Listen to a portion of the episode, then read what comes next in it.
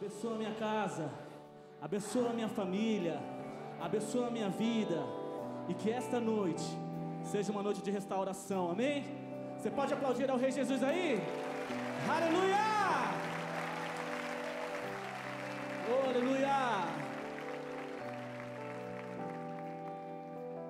Vamos abençoar as nossas casas. Cante comigo. Quero consagrar meu lar a ti, o nosso futuro para te servir com toda a minha força e entendimento. Quero dedicar o meu lar a ti.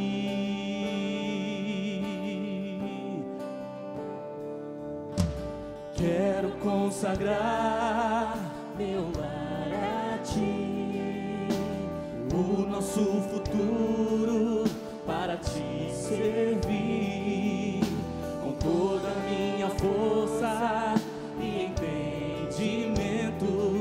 Eu quero dedicar o meu lar a ti. Declare com fé, eu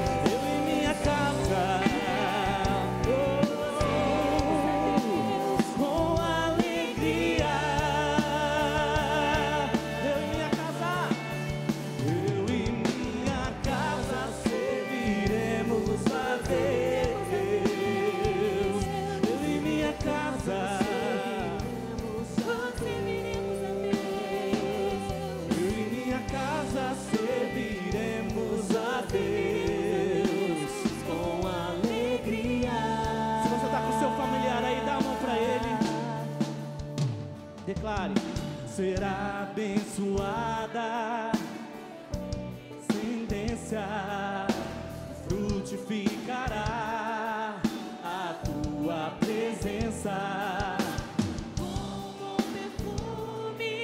Meus filhos irão, irão perfumar todas as nações. Quem tá com o familiar aqui, levante a mão dele pro alto assim. Você que não tá com seu familiar aí, também levante as mãos aí, abençoe sobre a sua casa, sobre a sua família. Visualize pela fé a sua casa aí, vamos declarar. Será abençoada minha descendência e frutificará a tua presença E como bom perfume, meus filhos irão, irão perfumar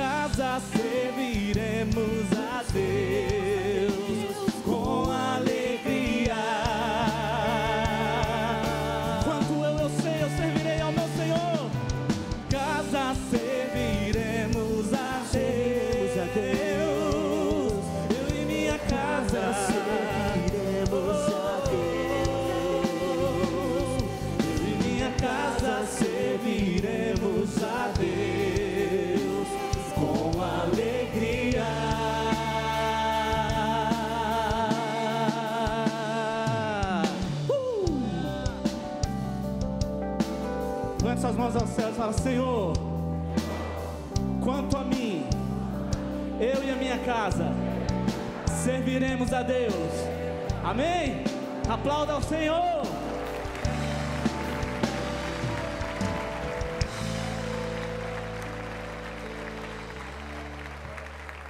Nós sabemos que o sonho de Deus é ter uma família de muitos filhos, todos semelhantes a Jesus. Amém? Olha para o irmão que está do seu lado e fala assim: Você está tão bonito hoje. Você está parecendo com Jesus, meu irmão. Você é bonito demais. Vira para o outro irmão e fala assim: Você é bonito demais, está parecendo com Jesus.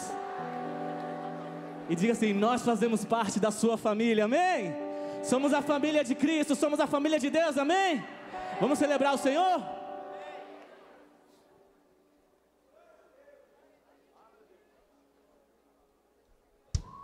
Palmas, vai lá.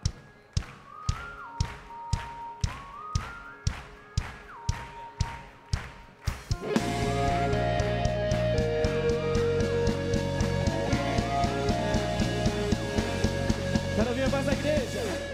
Deixou sua glória, foi por amor, foi por amor. E o seu sangue derramou,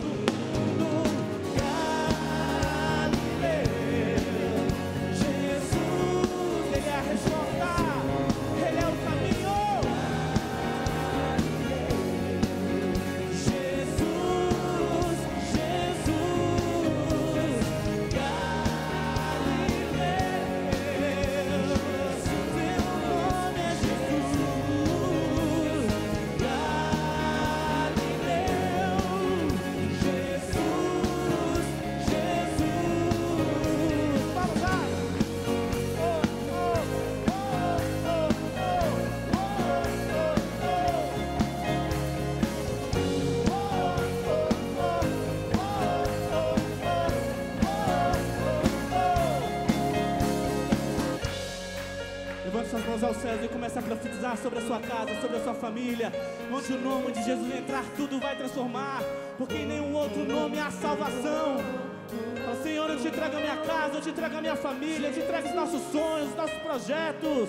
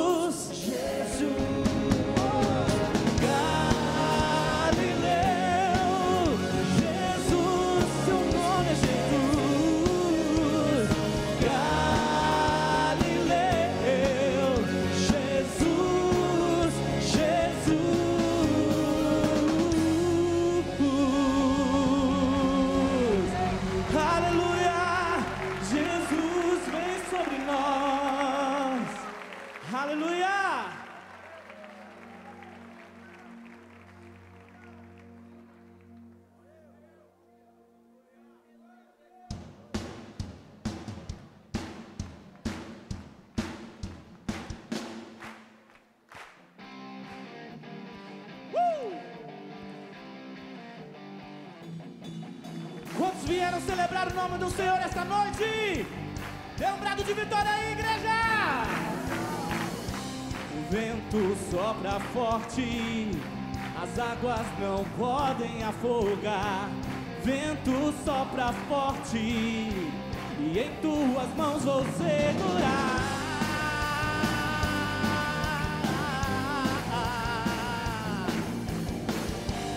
Vento sopra forte, as águas não podem afogar. Vento sopra forte, e em tuas mãos vou segurar. Eu não me guio pelo que vejo, mas eu sigo pelo que creio. Eu não olho para as circunstâncias. Vamos lá, igreja! Celebra o nome dele! A alegria do Senhor é a nossa força.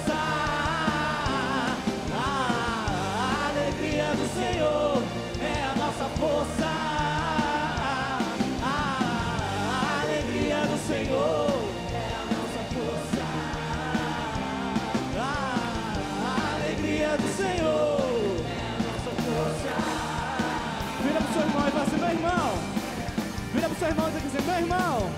Anima aí, irmão.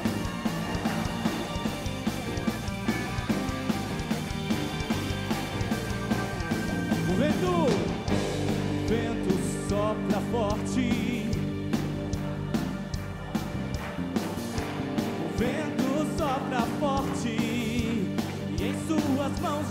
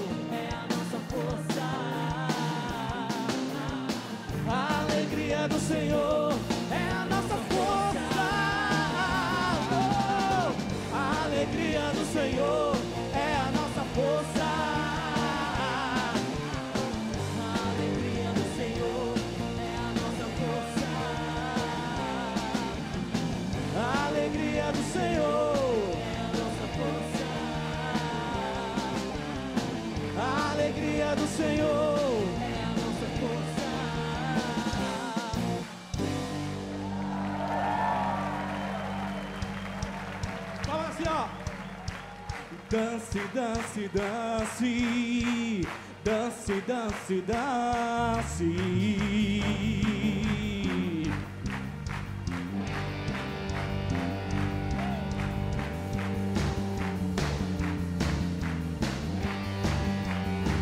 Vamos declarar.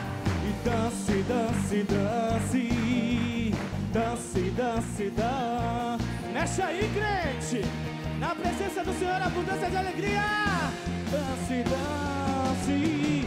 Dance, dance.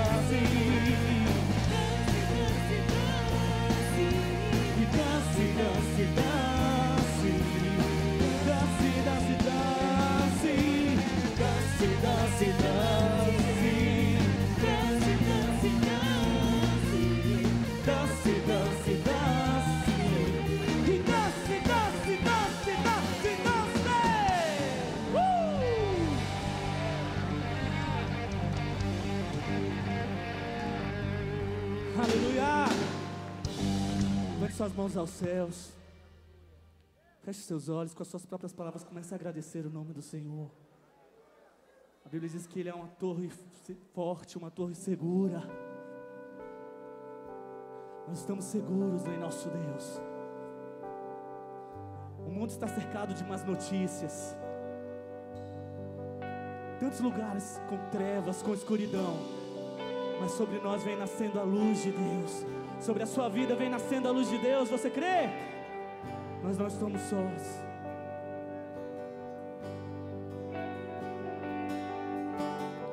Seguro estou nos braços daquele que nunca me deixou.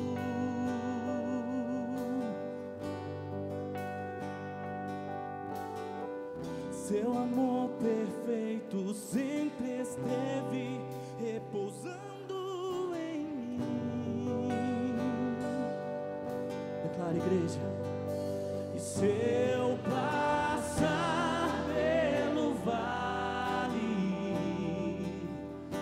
acharei conforto em teu amor, pois eu sei que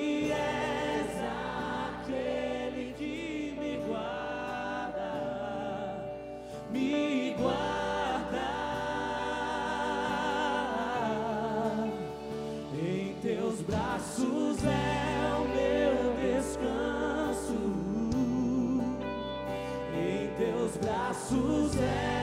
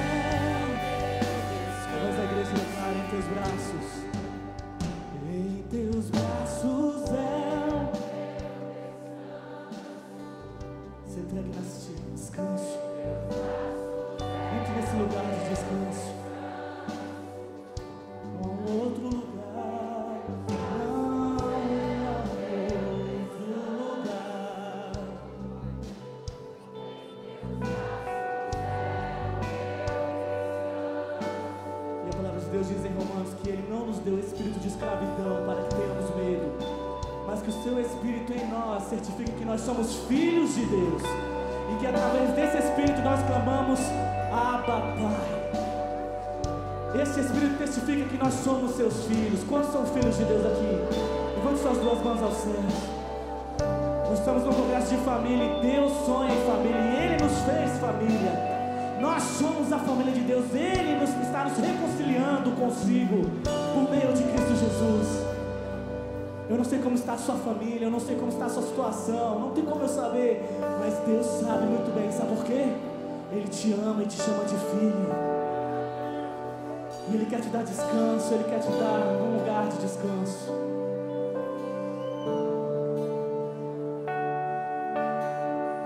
Levante suas duas mãos aos céus, igreja. Feche seus olhos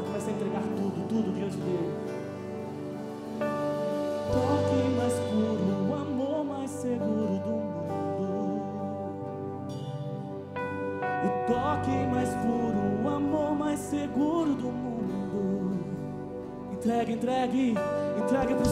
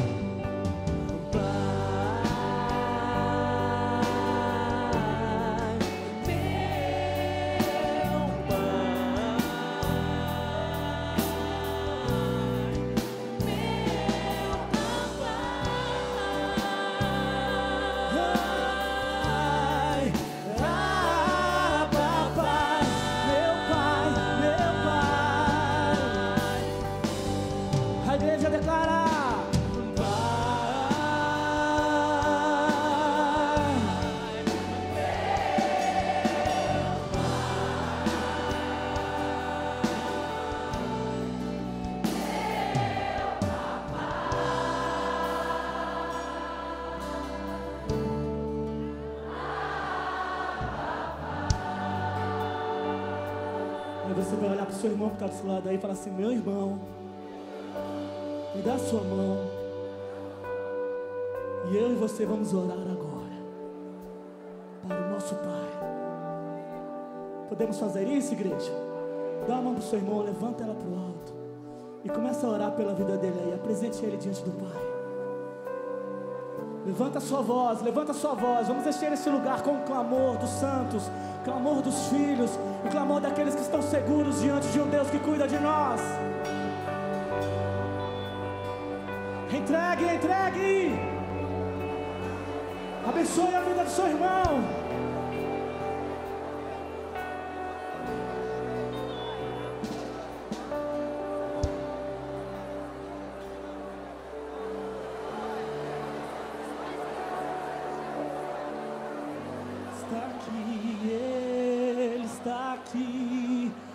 Igreja.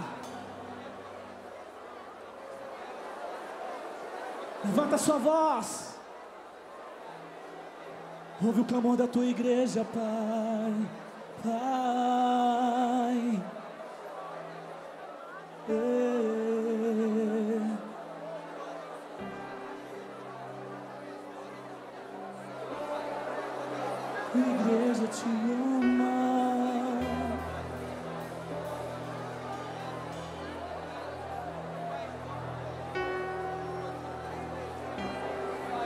Nós consagramos a Ti nossas casas, nossos lares, nossas famílias, nossos sonhos, nossos projetos.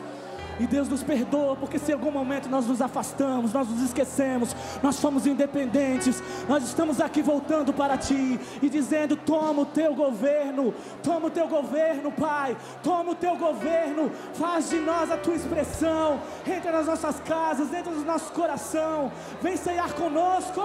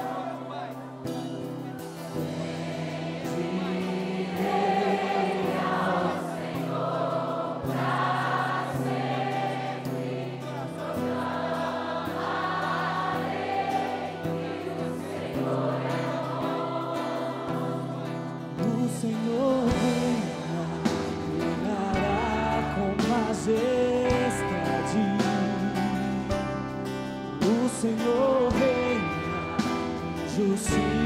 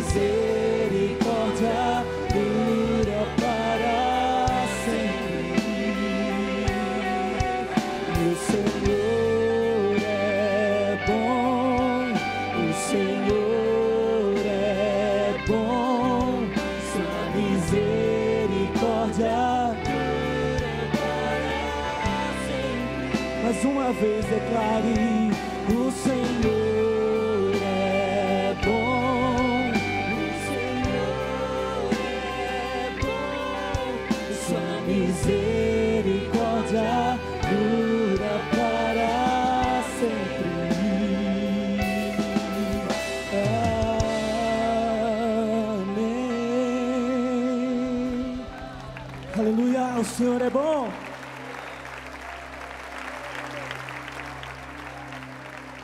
Senhor é bom. Você pode falar isso? Senhor é bom. E a sua misericórdia dura para sempre. Uma salva de palmas, Senhor, toda honra, toda glória, todo louvor. Você pode se assentar por um instante.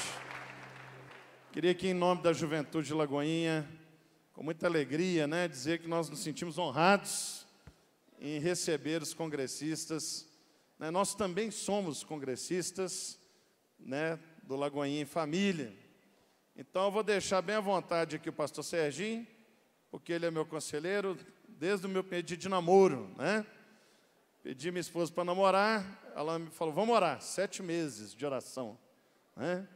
Aí você, agora você vai lá no meu pai, aí fui, abençoou. Você acabou? Não. Agora nós vamos ser acompanhados pelo Ministério de Namorados. Eu sabia que aqui em Lagoinha tem um ministério que acompanha o seu namoro do começo até o casamento? Você sabia? É só você procurar a gente. Aí eu falei assim, sério? É, que eu era de outra igreja.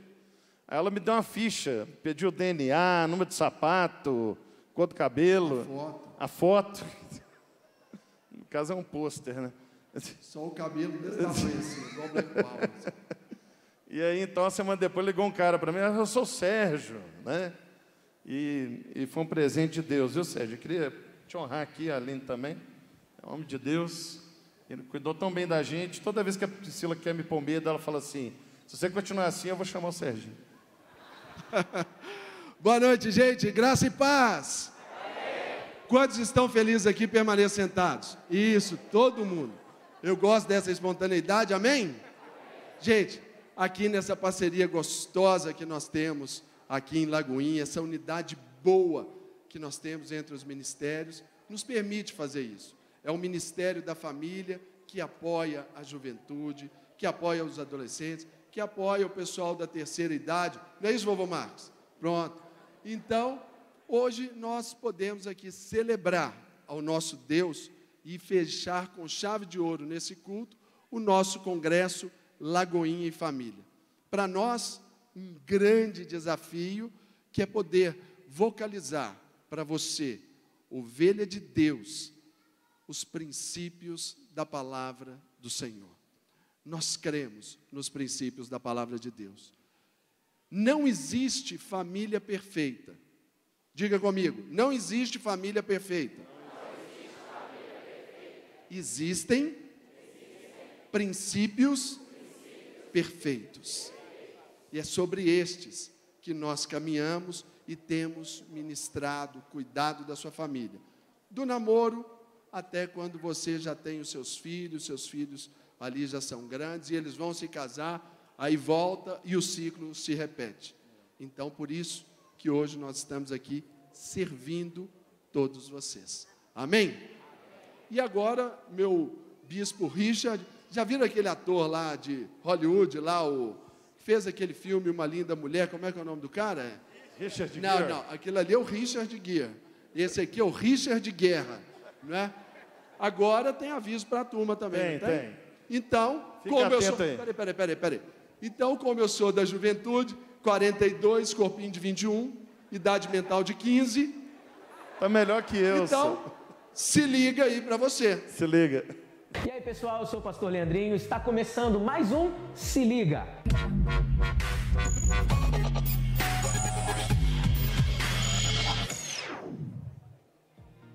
Durante o período de férias, nossa igreja sempre faz uma missão de curto prazo em alguns lugares no Brasil e fora do Brasil.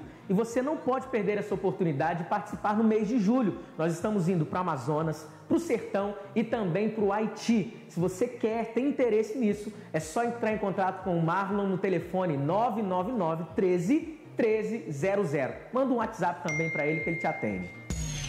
E no próximo dia 29, às 9 da manhã, na esplanada do Mineirão, vai acontecer o Elas por Ele Fitness Day. Serão três esportes: patins, bike e a sensação do momento, cangu. Você não pode ficar de fora. Você que é moça, participe.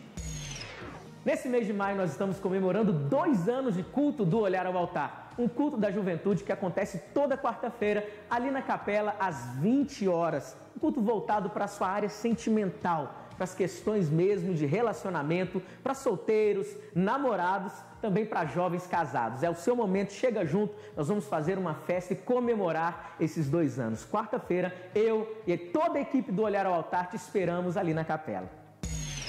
E o Espaço Juventude em Ação está oferecendo três cursos que vão assim edificar grandemente a sua vida, o seu conhecimento bíblico será ampliado de uma forma muito linda. Serão os cursos de Panorama do Antigo Testamento, Escatologia, História da Igreja e Patrística. As aulas começam na primeira semana de junho, aqui mesmo na Rua IP, número 234. Para mais informações, basta procurar nosso querido amigo Everton no telefone 3442 0335. Participe! Todo domingo às 17 horas, aqui na capela, acontece a EBD da Juventude, Escola Bíblica Dominical, para você que quer, deseja conhecer mais e mais das Escrituras. Então você não pode ficar de fora, é só chegar e participar. Aí é bom que você já fica para o culto Happy Hour, Pastor Gustavo e o Hudson irão te receber ali de braços abertos. E o evangelismo urbano da Juventude Lagoinha está promovendo no próximo dia 29, às 18 horas, ali na Praça 7, o Barber Day. Nós vamos juntar toda aquela galera que estiver passando ali. Se eles toparem aquela mudança no visual, nós vamos levar esse pessoal para Lagoinha Centro. Enquanto está rolando o culto ali, a galera vai ser atendida, vai mudar o visual e é lógico, serão também evangelizados, né? Mas para que isso aconteça, nós precisamos da sua ajuda. Como? Participando, movimentando-se com a gente, divulgando, mas também doando roupas e calçados, sejam novos ou usados. Para mais informações, é só procurar o Peter no final do culto. E esse é um recado para a galera que está solteira. De 22 a 24 de julho vai acontecer o nosso acampamento Solteiros por Enquanto. Gente, a gente está preparando tudo com muito carinho, é um acampamento da nossa juventude mesmo. Chega junto que vai ser top. Vai estar com a gente Fabiola Melo, Marcela Thaís, os pastores da juventude estarão conosco, Israel Salazar, vai estar também Negramari, Felipe Colácio, DJ Matheus Lazarete. Vai ser uma festa maravilhosa. Teremos uma festa temática, vai ser a festa na roça. Teremos brinquedos radicais ali. Vai ser tudo maravilhoso para você. Não perca essa oportunidade de edificar e viver uma transformação nessa fase tão importante da vida que é a solteirice. Para fazer a sua inscrição, você pode dividir em várias vezes aí pelo site solteirosporenquanto.com.br ou então pode dividir em duas vezes no cartão agora aqui ao final do culto. É só ir na tenda da bênção, nossa equipe está toda lá prontinha para te atender, para te dar mais informações. Participe com a gente, sua vida será transformada. Está chegando a nossa No Selfie Alone, dia 11 de junho, ali no Clube Libanês, a partir das 10h30 da noite. Você não vai ficar de fora, né? Olha só, banda Louva a Deus já está confirmadíssima. Vai ter forró também, DJ soltando um som maravilhoso para você. E vai ter um espaço reservado ali para a galera que já namora. Vai ter um jantar romântico ali, bem especial. Você pode comprar o seu ingresso de primeiro lote, que já está acabando, hoje, ao final do culto, ali na tenda da bênção. Então você viu aí, né? Tudo que a nossa juventude está fazendo. Isso tudo é para você. Participe, se envolva, chegue junto. Deus te abençoe e até a próxima.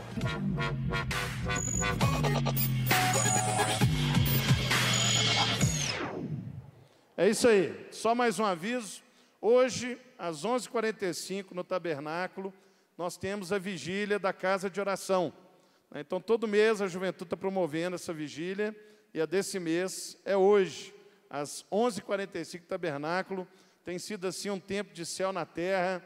Então se organize, acabou a reunião, faz um lanche, volta e vai ser uma benção. Deus abençoe. Toma conta. E aí, aproveitando que você vai para a vigília, eu quero aqui, o Leandrinho falou a, respeito aí da, de quem está solteiro. Quantos estão solteiros aqui? Não, mas com esse bracinho de Horácio levantando, ninguém vai saber que você está solteiro. Quem está solteiro assim, aí, aí? Então, você vai ser abençoado, vai para a vigília para que você encontre aquele, você menina, que o seu Adão desperte. E você, rapaz, que você acorde. Amém? E agora, quantos estão namorando aqui? Tchauzinho. Deixa eu ver. Então, o pessoal está assim meio acanhado, pastor. Não dá. Quem está namorando aqui, gente? Aí eu achei que essa hora ia ser aquela explosão. Uh! Vamos lá, gente. Quem está namorando? Queridos, queria que vocês prestassem atenção, que nós vamos passar aqui um vídeo também rapidinho para você entender de um dos, de um dos primeiros ministérios que vocês também participarão conosco, que é a Escola de Noivos. Escola de Noivos é um ministério do, da Lagoinha Família, que trata e prepara esses casais para o casamento. Então, para você entender, você vai assistir esse vídeo aqui agora do que a escola de noivos tem para a sua vida. Olha só.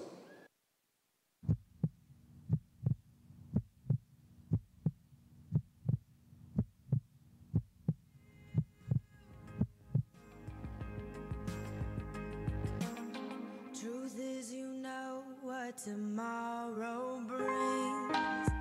There's not a day ahead you have not seen.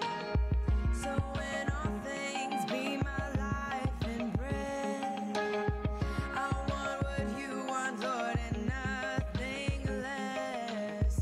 When you don't move the E aqui eu deixo uma dica para você. A diferença existe.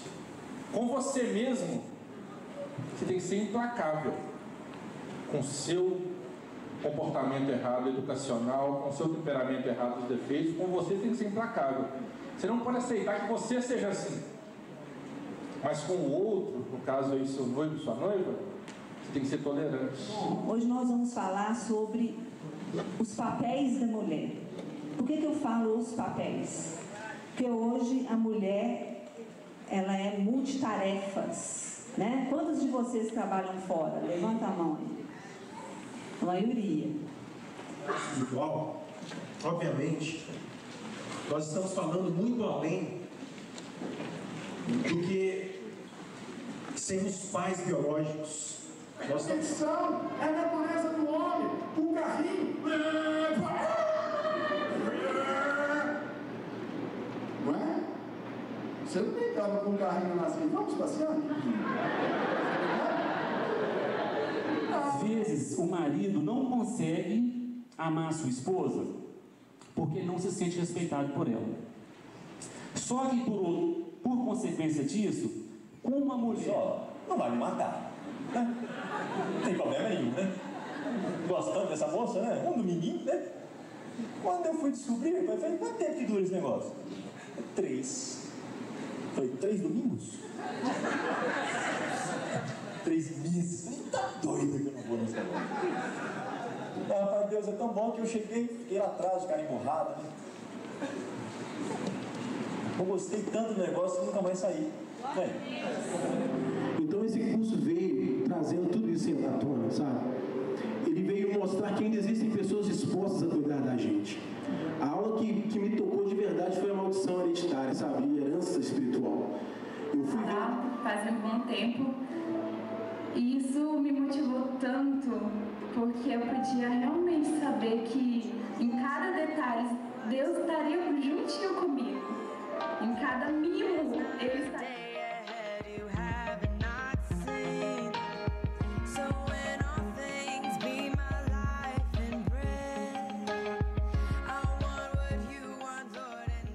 Amém, gente? Que bênção. Temos esse curso de noivos preparado para vocês. Então, você que pretende se casar até até maio de 2017, você pode entrar no endereço que aqui estava, escoladenoivos.com.br e fazer a sua inscrição. Para essa próxima turma, que começa agora, no dia 5 de junho, você tem aí, tem que correr, porque restam apenas menos de 30 vagas. Fechado? Fechado ou não, gente? Vocês estão com medo de casar, gente? Misericórdia. Agora, para você, agora quantos são casados aqui? Estão vendo? Hoje vocês me surpreenderam, sensacional. Cadê os casados aqui? Yes!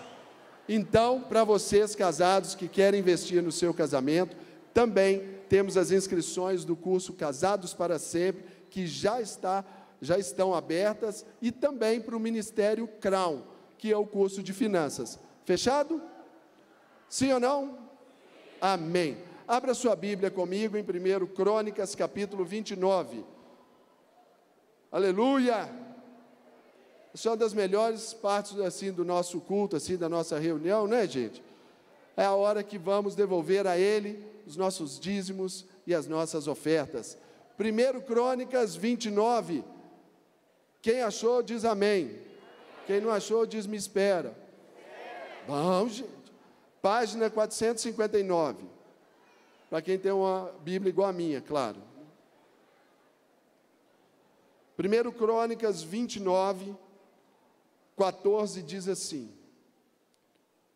Porque quem sou eu e quem é o povo para que pudéssemos dar voluntariamente estas coisas? Porque tudo vem de ti e das tuas mãos tu damos. Aqui Davi, ele já estava separando aquilo que era para construir o templo para o Senhor. Só que ele chegou a um contexto muito simples ele falou: aquilo que é meu, eu também vou dar a mais. Aquilo que é particular, não é só aquilo que é do reino, aquilo que é do povo. Então, quando nós temos esse privilégio de devolver ao Senhor, é só expressar a gratidão pelo tudo que Ele tem. Nós administramos o nosso dinheiro, mas nós não administramos o nosso dízimo. Amém?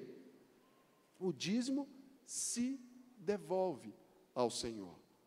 Tinha um homem que não tinha nada para comer, não tinha nada na vida. Então Deus deu para ele três, dez bananas e disse: três bananas serão para que você as coma. Três bananas você cuidará do seu vestuário. E outras três bananas você vai cuidar da sua casa e aquela última é para você devolver, para saber que você sempre vai ter o que precisa. Ele comeu as três, comprou suas roupas, comprou a sua casa, e ele viu aquela última banana. Aquela última lhe pareceu o quê? Muito mais gostosa, muito mais apetitosa. Então o que, que ele fez? Comeu a banana. E o que ele deu para Deus? O que, que ele deu para Deus? Deu a casca. Quando Davi aqui nos ensina sobre isso, ele está dizendo que nós temos que combater esse grande mal que há na nossa vida. Qual que é esse grande mal? O que, que há dentro de nós que mais concorre com Deus? Repita comigo assim: descontentamento. descontentamento. Isso é esse bichinho que nos corrói, que, de, que concorre com Deus dentro de nós e que às vezes faz com que comamos a semente que a gente tem que plantar. E isso nos tira a possibilidade de ganhar mais. Quem é instável na devolução dos seus dízimos, certamente vai ser inconstante na sua vida financeira, nos seus planos e nos seus projetos. Feche os seus olhos. Deus, sabemos que tudo vem das tuas mãos e porque recebemos das tuas mãos. A forma que temos de reconhecer é exatamente assim: de saber que podemos ainda dar algo ao Senhor. Não que o Senhor necessitasse, ao contrário, todas as bananas são suas. Mas nós não queremos ou não lhe dar nada, ou lhe dar a casca. Nós queremos lhe dar aquilo que é o melhor. Agora é o nosso coração, são as nossas ofertas, os nossos dízimos que trazemos aos pés dos apóstolos, e que assim seja feito, com toda, Deus, liberdade e liberalidade no meio do teu povo. Seja engrandecido, Senhor das nossas vidas. Amém.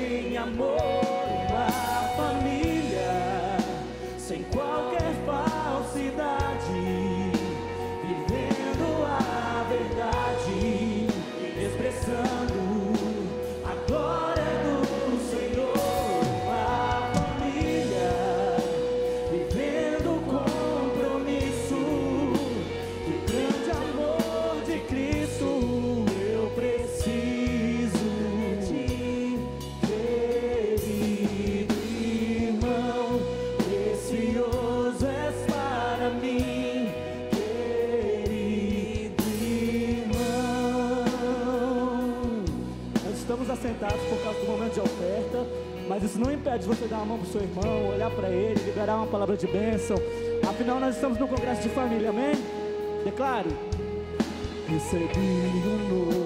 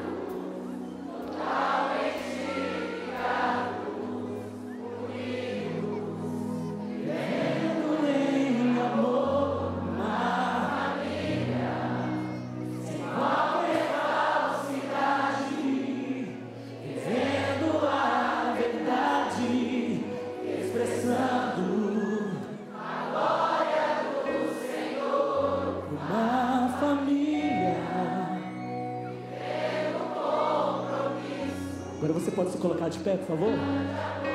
E aí, seu irmão, diga.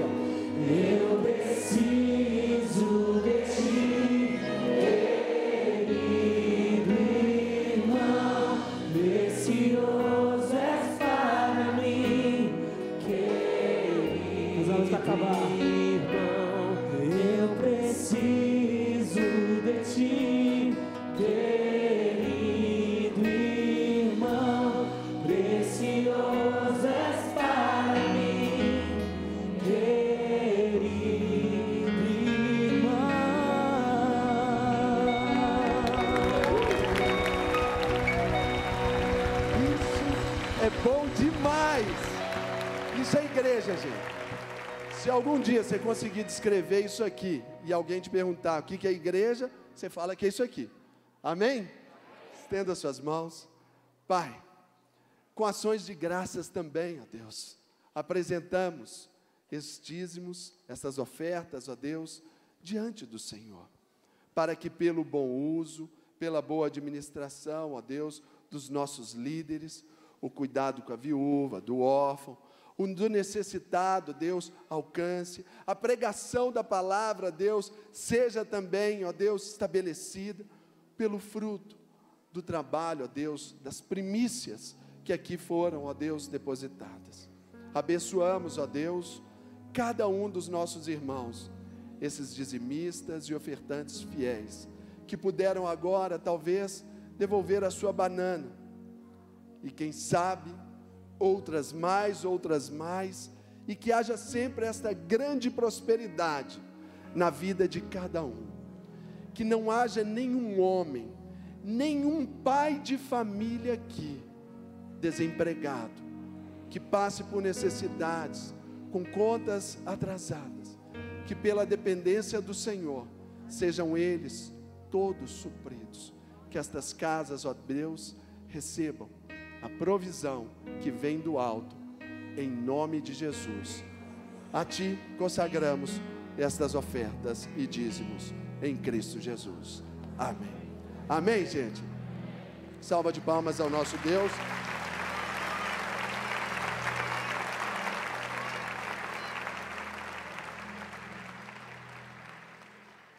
Quem me conhece sabe que eu sou meio bagunceiro, sou meio avacalhado. Naquele vídeo da escola de noivos, o único que fez bagunça lá foi quem?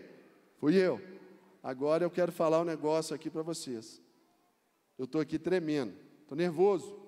Sabia disso, gente? Quem está do meu lado, olha só.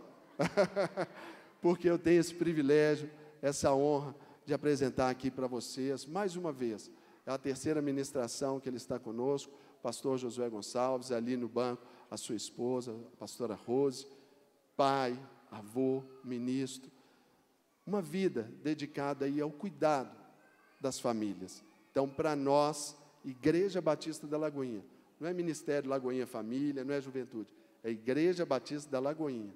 Temos o privilégio de receber o Senhor, sua casa, e abençoá-lo e deixar, confiar aí o rebanho de Deus aqui em Lagoinha aos seus cuidados. Deus abençoe, pastor.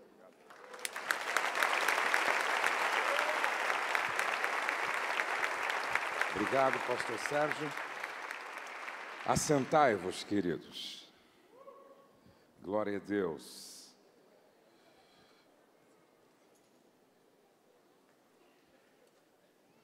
Quantos não estavam ontem aqui? Levante a mão assim, por favor.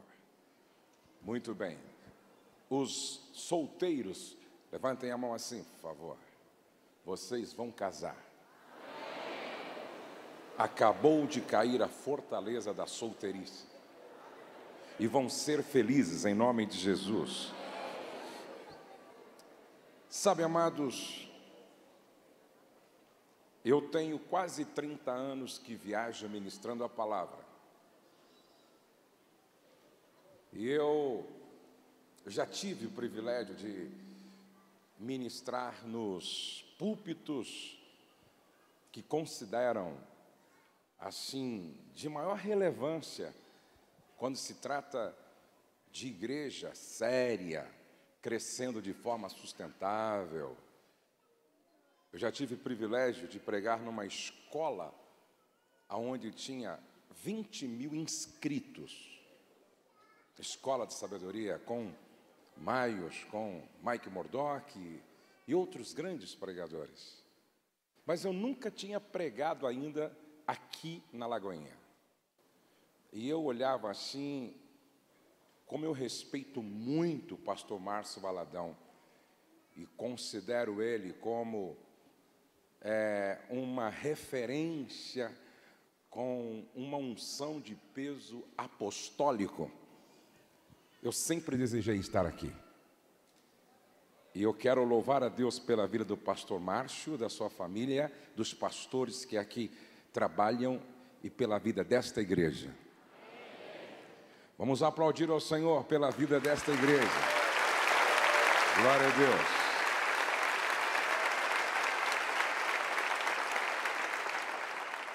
Eu coloquei ontem no Instagram que esta é uma igreja inspiradora. Você faz parte de uma grande igreja. E que você possa honrar o nome desta igreja que carrega o nome do dono dela, que é Jesus. Amém, amados? Eu quero agradecer a forma tão carinhosa, fere lavar os pés dos discípulos.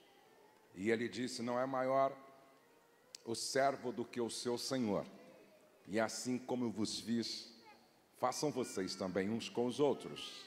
A simplicidade é a marca do Evangelho. Eu costumo dizer: se um homem Todo homem de Deus é simples. E se não for simples, não é homem de Deus.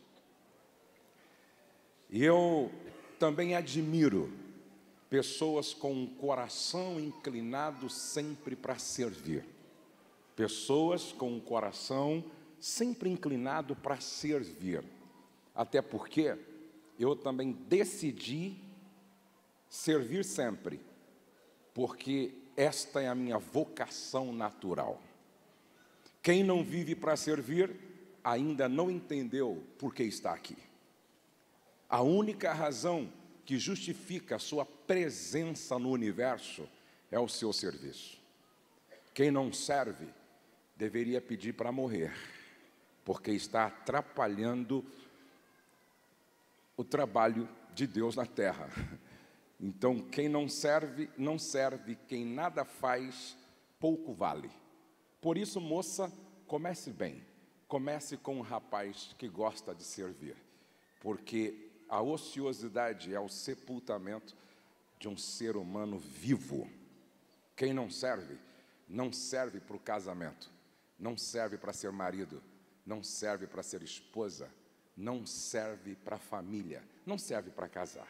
E hoje eu quero honrar todos os servos, pedindo para uma pessoa ficar em pé. Poderia ser qualquer uma destas que estão me servindo, servindo a minha esposa, dominando o seu coração. Pois quem serve bem a um profeta no céu vai ser tratado como profeta. Obrigado, pode sentar. Deus abençoe. Ela está representando todos os servos aqui que têm nos assistido. Eu vou dar um livro de presente para vocês. Quem quer ganhar um livro, levante a mão assim, por favor. Basta acessar aqui esse, esse endereço. Coloca aí, irmão, esse endereço, por favor. É, a propósito, eu estou distribuindo esse livro, porque se a gente conseguir corrigir isso, teremos corrigido muita coisa. A língua. Quem nunca fez uma fofoquinha, levante a mão assim, por favor. Quem nunca falou um palavrão, levante a mão assim, Itaquaquecetuba. Levante a mão quem nunca falou um palavrão assim, né? Quem nunca murmurou, por exemplo, não é? Quem não murmurou esse mês? É, gente, esse é o nosso grande problema, a língua. Olha lá, a língua. Se você quer ganhar este livro, A Língua Domando Esta Fera, leia esse livro pelo menos uma vez por mês, vai melhorar toda a sua vida. É grátis, é só você acessar que você já vai ganhar esse livro. E eu gostaria que você lesse esse livro com a sua família você lesse esse livro com os seus amigos. Se for possível, leia um trechinho só na célula, vai fazer um bem enorme para todos, ok? É grátis, você pode imprimir esse livro, não tem problema, ok? Obrigado, pastor Ronaldo, obrigado, pastor Márcio, obrigado a todos os líderes da igreja. Eu não, não vou conseguir lembrar o nome de todos, mas obrigado a todos vocês e, e está sendo muito bom estar com vocês. Quem já assistiu o meu programa na Rede TV pelo menos uma vez no sábado? Levante a mão assim, por favor. E quem não assistiu, pode assistir no próximo sábado, que eu vou colocar uma palavra que todos gostam, uma palavra sobre um assunto que todos gostam. Eu vou falar sobre sexo. Quem gosta de sexo aqui, levante a mão, por favor. Bom, deixa eu explicar uma coisa para vocês. Eu vou, eu vou perguntar de novo porque alguns não levantaram a mão, os casados principalmente, e Deus ainda ressuscita os mortos, não é verdade? Então eu vou, eu vou perguntar de novo: quem gosta de sexo aqui, levante a mão, por favor. Agora escutem: a Bíblia diz que sexo pré-conjugal é pecado de fornicação. A Bíblia diz que sexo extraconjugal é pecado de adultério.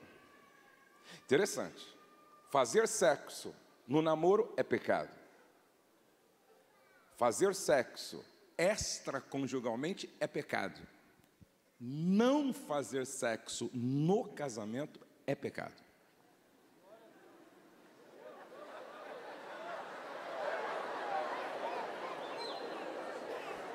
Olhe para o seu cônjuge e pergunte: será que nós estamos pecando?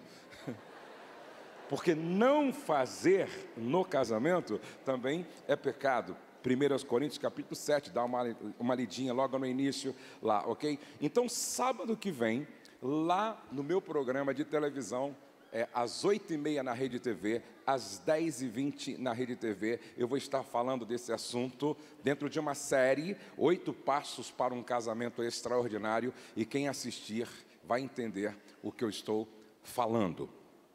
Amados, eu quero ser breve. Ontem eu passei um pouco do horário, não pretendo fazer isso hoje. Ontem eu comecei falando sobre doze verdades que todo filho gostaria que os seus pais soubessem, e todo pai gostaria que os seus pais soubessem. E eu disse ontem que filho não vem pronto, se constrói. Filho não se perde na rua, se perde em casa. Eu disse ontem que presença vem antes de presentes. Eu disse ontem que regras, ou melhor, relacionamento, vem antes de regras. Eu disse ontem que todo filho quer um pai que ensina muito mais com o seu exemplo do que com palavras. E hoje eu quero continuar com estas verdades. E a verdade que vem logo a seguir é: todo filho espera que o amor entre os seus pais nunca entre em crise. Todo filho espera que o amor entre os seus pais nunca entre em crise. Aos Efésios capítulo 5, verso 29, 25 diz: Marido, ame. Esse verbo no original grego está no imperativo, é uma ordem é o mandamento. Marido, ame. E aqui não é o amor de Platão, Eros. Não é o amor de Aristóteles, filia. Aqui é o amor de Jesus, ágape. E ágape é um amor que transcende o Eros, que transcende o filia ou filéu. Ágape é amor sacrificial. Marido, ame a sua esposa, assim como Cristo amou a igreja e deu a sua vida por ela.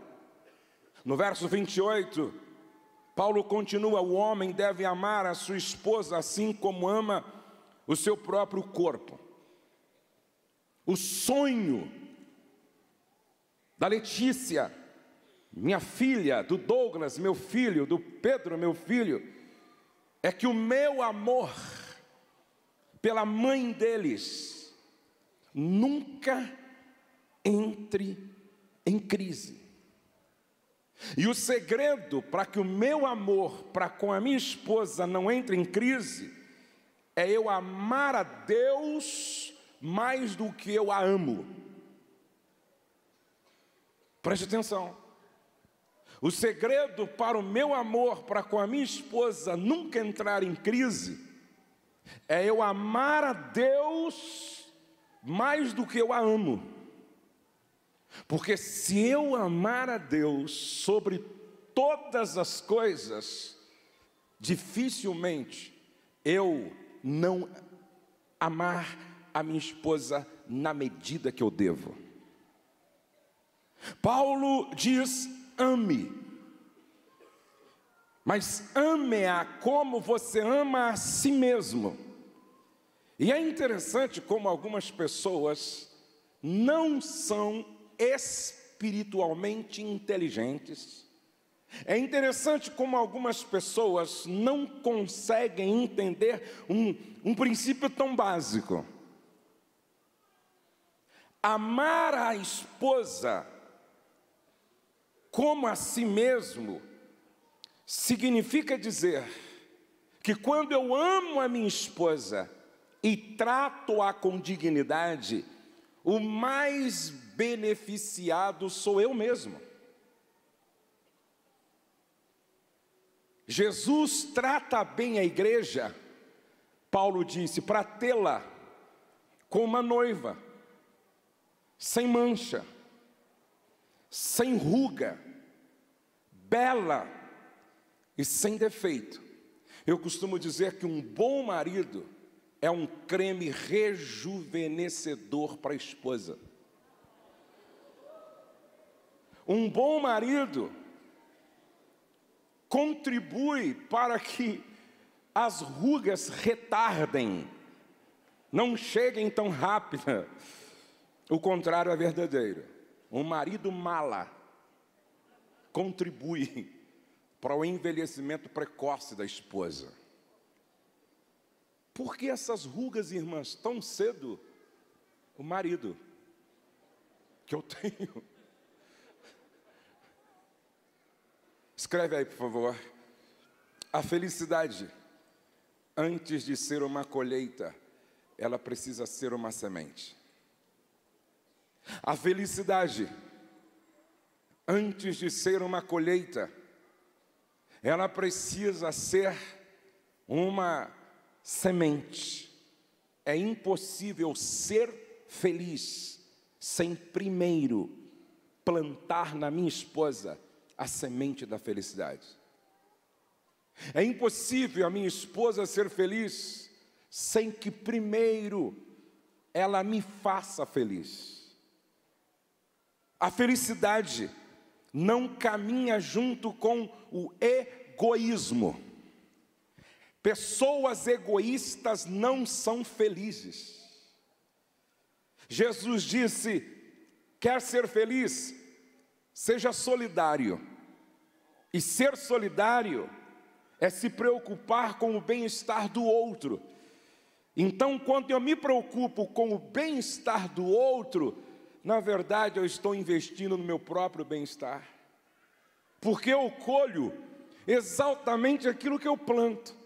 E se você não gosta do que está colhendo, que tal você mudar a sua semente? Se você não gosta do que está colhendo, dá uma olhada lá atrás e veja o que você mesmo plantou.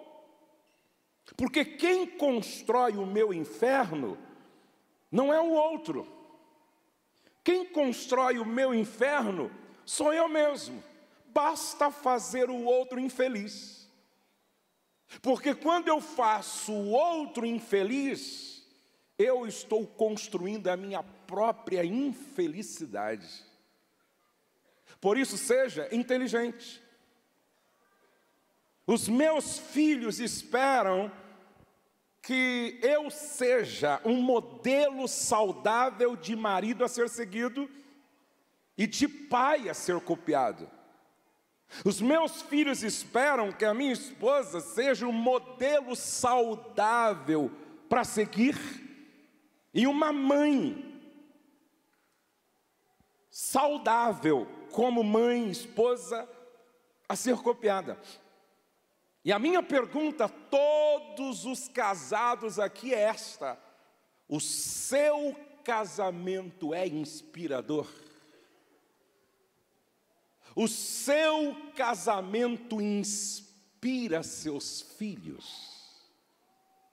Que tal os maridos, ao chegar em casa hoje, perguntar assim para a filha, se é que você tem uma filha, pergunte para ela: você gostaria de ter um marido igual eu sou para sua mãe?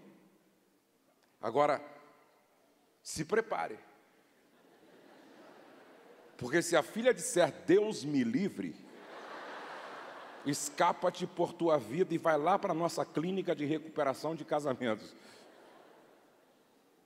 Que tal você perguntar para o seu filho, irmã, ou é perguntar para o seu filho: Você gostaria de ter uma esposa igual eu sou para o teu pai? Será que o meu casamento é inspirador? E quando é que o casamento é inspirador? Quando pessoas querem imitar, quando pessoas querem fotografar, quando pessoas pedem a receita, quando as pessoas querem estar próximas, porque inspira. Seu casamento é inspirador. Me lembro que fui ministrar uma série de palestras em, um hotel no Rio de Janeiro. E eh, quando eu terminei, uma esposa procurou me procurou junto com a minha esposa e ela disse: Está vendo aquele homem lá ao longe? Sim, meu marido. Outro dia, em uma briga lá em casa feia, eu estava deitada no sofá e a gente discutindo muito, e ele ficou possesso. Ele encheu a boca de catarro, se aproximou de mim e eu estava deitada no sofá. E ele escarrou no meu rosto. E ela dizia: Eu tenho uma filha. Depois do templo, ela apresentou para nós a sua filha. Eu tenho uma filha de 26 anos, uma jovem bonita, formada, financeiramente é, independente.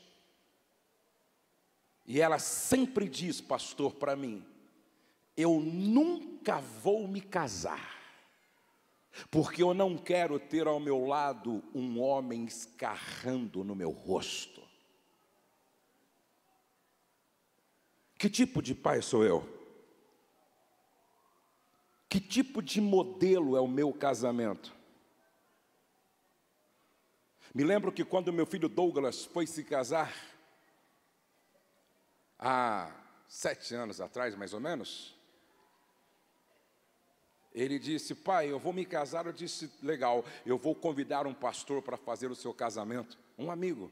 Ele disse: Não, eu só caso se você fizer o meu casamento, porque o seu casamento eu conheço e o seu casamento me inspira.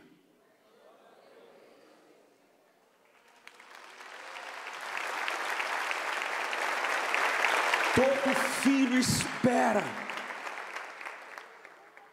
que o amor entre os seus pais nunca entre em crise. Amados, entenda, porque a Bíblia diz em Malaquias, capítulo 2, verso 16, quando está escrito que Deus odeia o divórcio, por quê? Porque o divórcio é a apostasia do amor. O divórcio é como um tsunami que desinstala, desagrega, traumatiza. O divórcio é é guerra, aonde alguns saem dilacerados, amputados, outros mortos. O divórcio dilacera a alma dos filhos. O divórcio, tra, divórcio traumal, traumal, traumatiza os filhos. O divórcio causa um estrago na alma dos filhos irreparável. Estragos irreparáveis.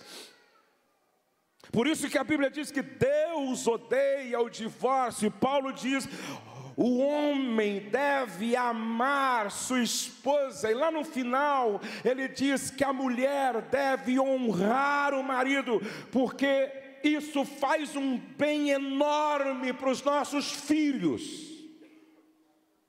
Saber que é amado por pais que se amam permite ao filho uma serena vivência de segurança, repouso, confiança, tranquilidade.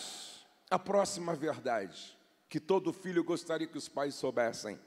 Todo filho espera ser abençoado por seus pais. Todo filho espera ser abençoado por seus pais. Eu venho insistindo muito nisso. A Bíblia diz em Provérbios 18 e 21: a morte e a vida estão no poder da língua. E quem bem a utiliza, come do seu fruto. Nós somos o resultado daquilo que pensamos, cremos e falamos. A minha vida também é o resultado daquilo que eu falo. Palavras são sementes para tudo na vida. Palavras levantam, palavras derrubam.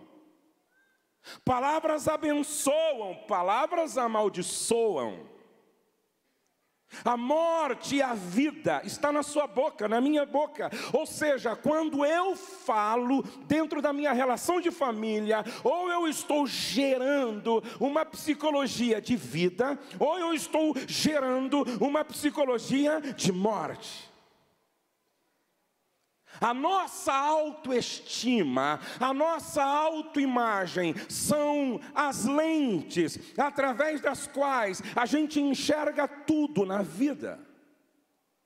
Por que será que tem pessoas bonitas se achando feias? Por que será que tem pessoas inteligentes se achando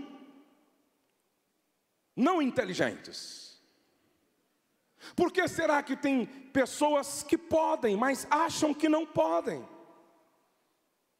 Por que será que tem pessoas vocacionadas para fazer algo relevante, mas cheias de complexo de inferioridade. Por quê? Porque a nossa autoimagem, a nossa autoestima, ela é formada a partir daquilo que nós ouvimos daqueles que representam figuras de autoridade sobre as nossas vidas. Preste atenção, eu me vejo a partir daquilo que eu ouvi dos meus pais. Eu me percebo a partir daquilo que eu ouvi dos meus professores. Eu me enxergo a partir daquilo que eu ouvi de pessoas que eu amo, que eu respeito e que eu considero autoridade sobre a minha vida. Ou seja, palavras de uma autoridade são decretos sobre uma pessoa. Qual era a autopercepção de Jesus? Jesus não dizia assim, ó, eu sou um pão embolorado. Não. Eu sou o pão vivo que desceu do céu. Qual era a autopercepção de Jesus? Eu sou um pastorzinho medíocre. Não, eu sou o bom pastor. Qual era a autopercepção de Jesus? Eu sou assim, mais ou menos verdade. Não, eu sou a verdade, eu sou o caminho, eu sou a vida. Eu sou a ressurreição e a vida. Qual era a autopercepção de Jesus? Agora, por que Jesus tinha autoestima elevada? Amados, preste atenção aquilo que a gente ouve dos, ou ouviu dos nossos pais, formou a nossa autopercepção, a nossa autoimagem. Algumas palavras que os pais nunca deveriam falar para os filhos, porque palavra, essas palavras geram uma psicologia de morte da autoimagem, da autoestima, da autopercepção, da autoanálise. Filhos passam a ter uma autoestima negativa, baixa, seu burro, nunca. Sua besta, nunca. Quando a Bíblia fala de praga nenhuma chegará na sua tenda, está falando de palavras que têm o peso de uma maldição. Quando Jesus disse: Aquele que chamar o seu irmão de raca, louco, será réu do fogo do inferno, Jesus não estava se falando sobre é, é, é, essa expressão comum ao mineiro. Não vai embora agora, não, bobo. Não é isso. Jesus estava falando de palavras intencionalmente ditas para destruir o outro. Preste atenção.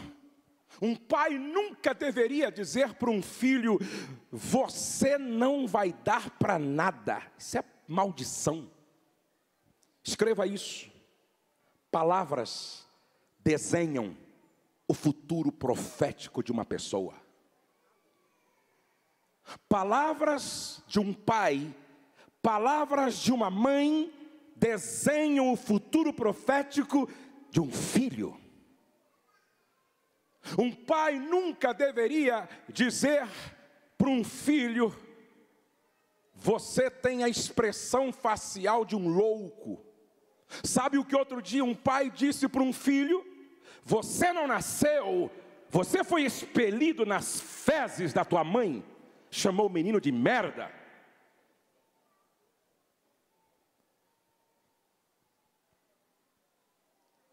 Um pai dizia sempre para uma filha: você não deveria ter nascido, você deveria ter nascido morta. Um dia o um marido disse para uma esposa: você é um lixo or orgânico sem possibilidade de ser reciclado. Palavras que matam, palavras que adoecem, palavras que geram uma psicologia de morte, palavras que destroem. Não foi por acaso que Jesus disse: pelas tuas palavras serás justificado, ou pelas tuas palavras serás condenado. Sabe, amados, Quando meu filho Pedro chegou em casa, com 24 horas de nascido, porque ele foi adotado, ele veio cheio de traumas intrauterinos. Já no ventre, sofreu rejeição, ouviu o que uma criança nunca deveria ouvir dos avós, da mãe. Por isso ele chorava a noite toda e dormia de dia. E algumas vezes eu ajudava minha esposa à noite, segurando ele e chorando. Eu me lembro como se fosse hoje, 19 anos atrás, ele chorava. Eu nunca orei tanto de madrugada como naquela época. Se eu conheço alguns pais, maldita a hora que eu peguei essa criança. É por isso que tem mãe que joga a criança no chão. Cala a boca, seu desgraçado. Aí a criança cresce e se torna o pior menino da escola, se torna o pior da igreja, se torna o pior da turma.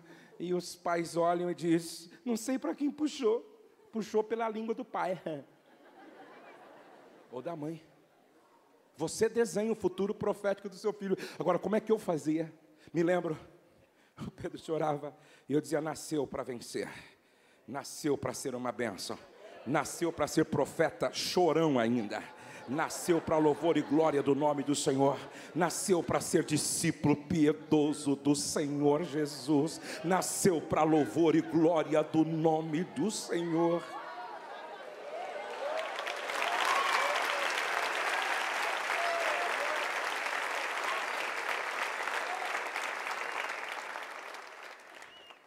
Meus filhos nunca ouviram da minha boca burro, nunca.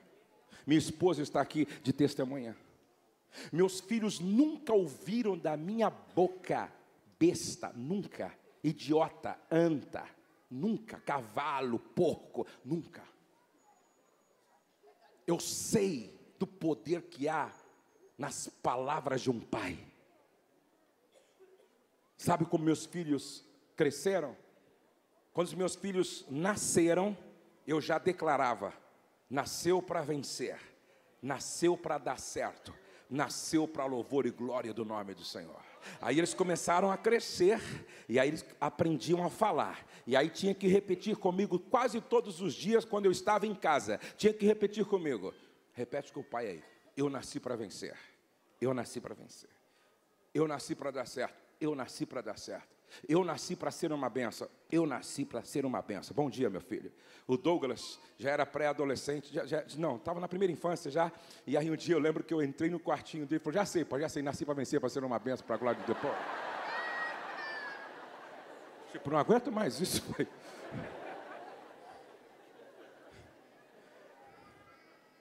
Mas são crianças assim que escrevem o que aquele menino escreveu na parede. Eu sou bom. E alguém pode dizer petulante, eu sou bom. Só que ele completou embaixo. Porque foi Deus quem me fez e ele não faz bobagem.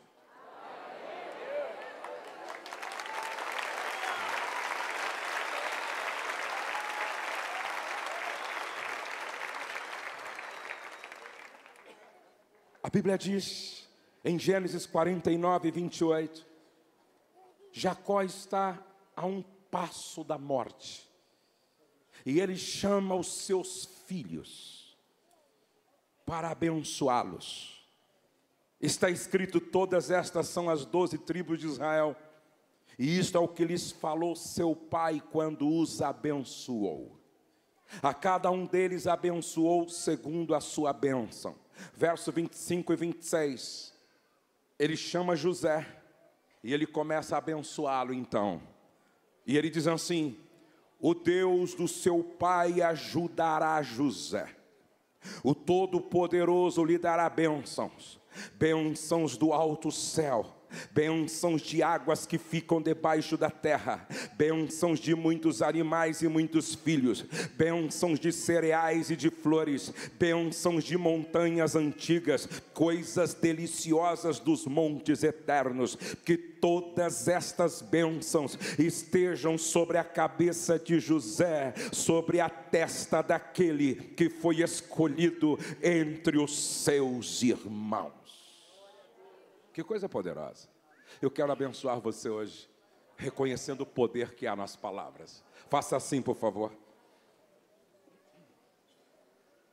Que todas essas bênçãos estejam sobre a sua cabeça, sobre a cabeça de todos os seus filhos, sobre a cabeça de todos os seus netos, sobre a cabeça de todos da sua próxima geração, sobre a testa daquele que foi escolhido entre os seus irmãos. Eu gostaria que agora abençoado, que significa autorizado por Deus a prosperar, você nós tivéssemos um momento profético agora, e eu creio no poder dessa declaração. Você vai bater no ombro de sete, oito, dez pessoas e você vai dizer abençoado, abençoado. Pode começar. Abençoado, autorizado a prosperar, abençoado, autorizado a vencer ser autorizado, autorizado a crescer, a prosperar, a vencer,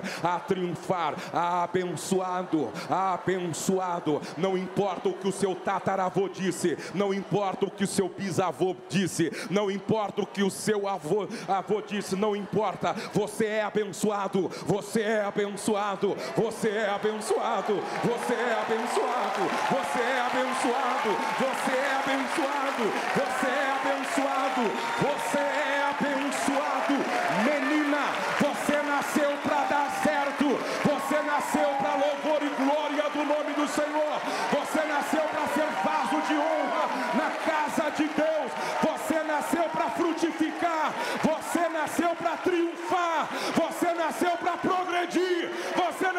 para prosperar, abençoada, abençoada, menino, você nasceu para dar certo, você nasceu para vencer, você nasceu para triunfar, você nasceu para ser discípulo piedoso do Senhor Jesus Cristo, você nasceu para ser vaso de honra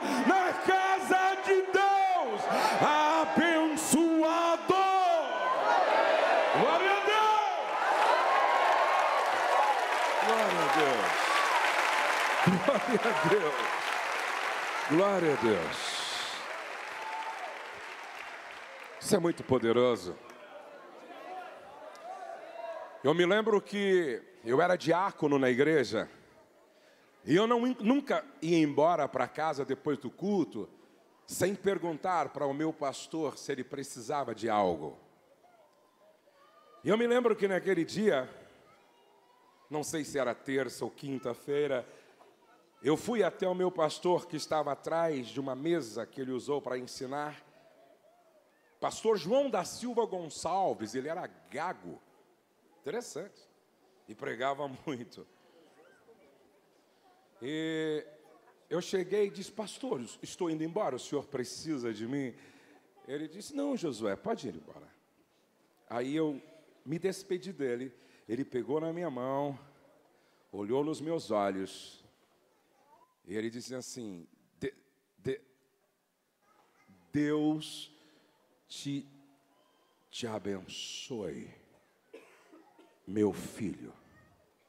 Irmãos, quando ele terminou de dizer Deus te abençoe, algo celestial possuiu o meu ser. Eu saí como que assim, nas nuvens, sentindo algo extraordinário na minha vida. E eu me lembro que eu disse para minha esposa no caminho: o pastor lançou sobre mim uma bênção. E eu estou sentindo assim, como que uma unção extraordinária sobre mim. E eu dormi com aquilo, acordei com aquilo. E a partir daí, todas as minhas conquistas, Por exemplo, quando eu comprei minha primeira casa em São Paulo, que eu entrei nela, eu ouvi o eco. Deus te abençoe, meu filho. Quando eu estava numa reunião de pastores, sendo consagrado ao pastorado, que eu me ajoelhei, eu ouvi aquela voz: Deus te abençoe, meu filho. Me lembro quando eu estava indo para os Estados Unidos pela primeira vez, anos atrás, ministrar numa igreja, quando eu desci em Nova York, eu ouvi aquela voz: Deus te abençoe, meu filho. E enquanto eu estou pregando a vocês, o eco dessa voz está dentro de mim. Deus te abençoe, meu filho. Deus te abençoe, meu filho. Deus te abençoe. Então ouça como um pai dizendo para você hoje: Deus te abençoe, meu filho. Deus te abençoe, meu filho. Deus te abençoe, meu filho. Deus te abençoe, meu filho. Deus te abençoe, meu filho. Deus te abençoe, meu filho. Ainda que a professora diga um absurdo, ouça esta voz do seu coração que vem de Deus. Deus te abençoe meu filho, Deus te abençoe minha filha, ainda que te desprezem lá, ouça esta voz no seu coração que vem de Deus, Deus te abençoe, eu sou abençoado, eu sou abençoado. Quantos podem dizer amém? amém. As horas se foram, gente. Eu vou terminar. Se vocês me deixarem, eu prego até a meia-noite, assim, na verdade. Mas vamos lá.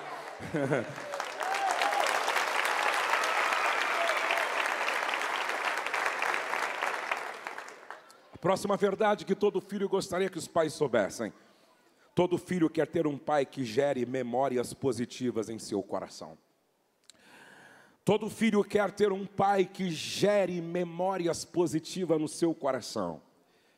O filho pródigo foi embora se rebelou contra o pai, gastou dissolutamente e responsavelmente toda a herança que levou.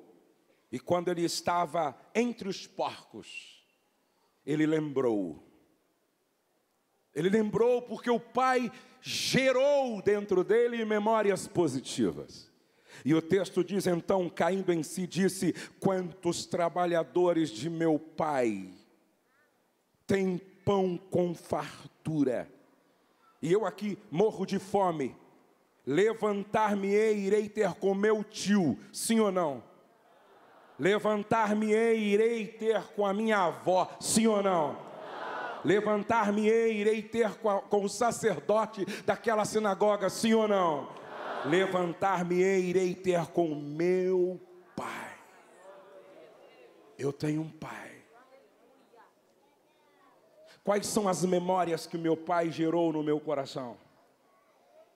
Quais são as memórias que o pai da minha esposa gerou no coração dela? Quais são as memórias que o seu pai gerou no seu coração?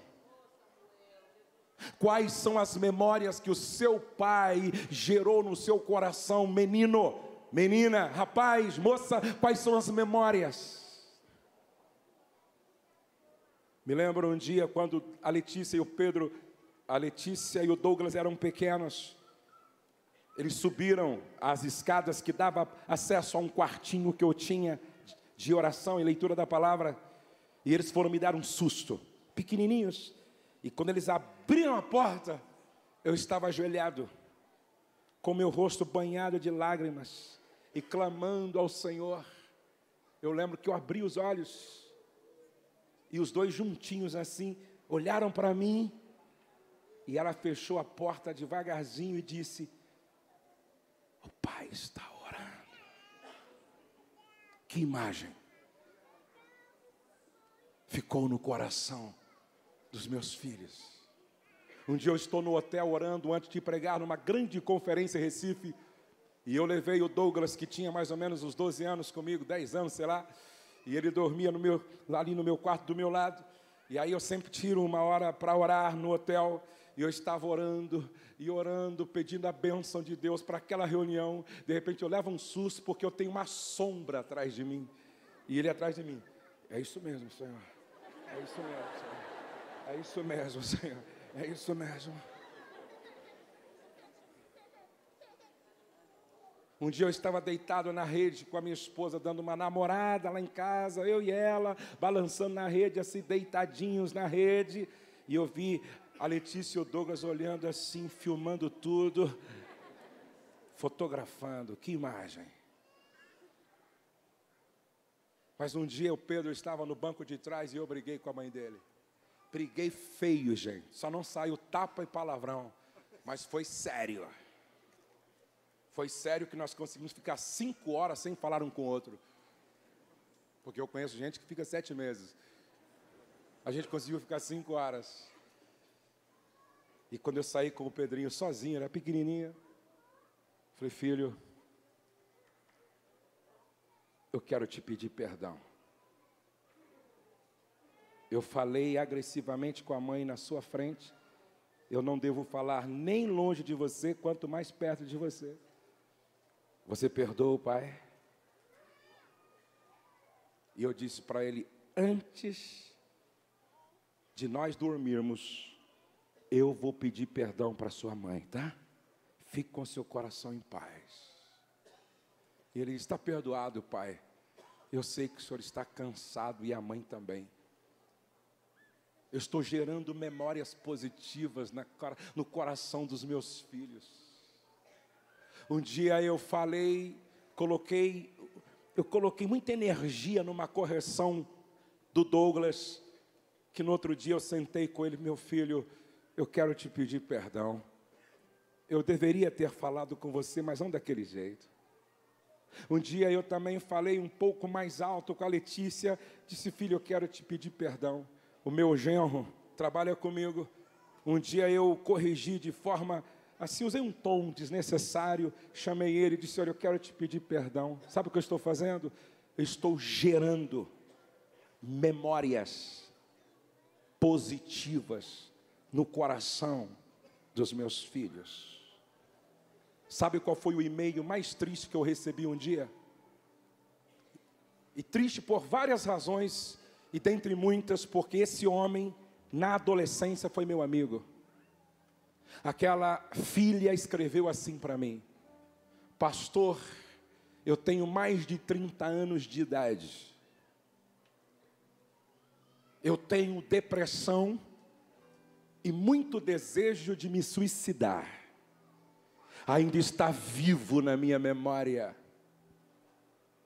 Quando eu era tão pequena, aquele monstro que eu não tenho coragem de chamar de pai, entrava no meu quarto à tarde, tirava a minha roupa, me possuía. E depois que ele tinha o demoníaco prazer dele, ele tomava um banho, colocava um terno e ia para a igreja dirigir uma reunião de oração. Ela dizia: Eu tenho vontade todos os dias de morrer. Eu tenho uma depressão que não é curada. Eu não acredito em Deus. Eu não acredito em homem. Eu vivo enclausurada. Aquele homem dilacerou a alma daquela menina. Que memória! Que memória esse pai gerou no coração desta menina. E eu sei que muita gente está me ouvindo, e quem sabe dentre os que estão aqui, ou os que estão na televisão, ou na inter... me assistindo pela internet, possa ter passado pela mesma experiência traumática. O que fazer para sair desse cárcere? Só existe um caminho, gente: o perdão. Pastor, mas como perdoar? O perdão é a amnésia do amor. Perdoar é jogar o lixo emocional fora para não sofrer um câncer na alma. Perdoar é renunciar o passado para curar o presente, a fim de construir um futuro de glória.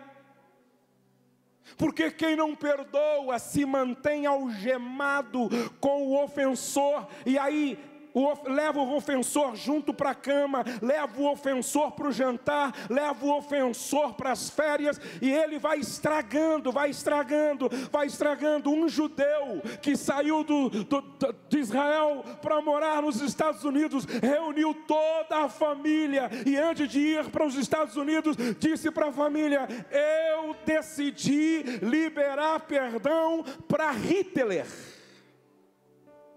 Alguns disseram: como pode? Ele assassinou seis milhões dos nossos irmãos.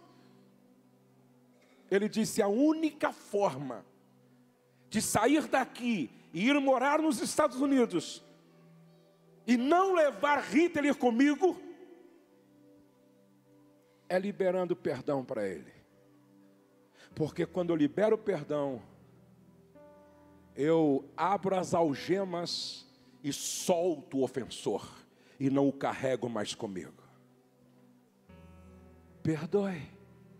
Não por causa de quem praticou, de repente que já está até morto, mas para você caminhar livre na presença de Deus.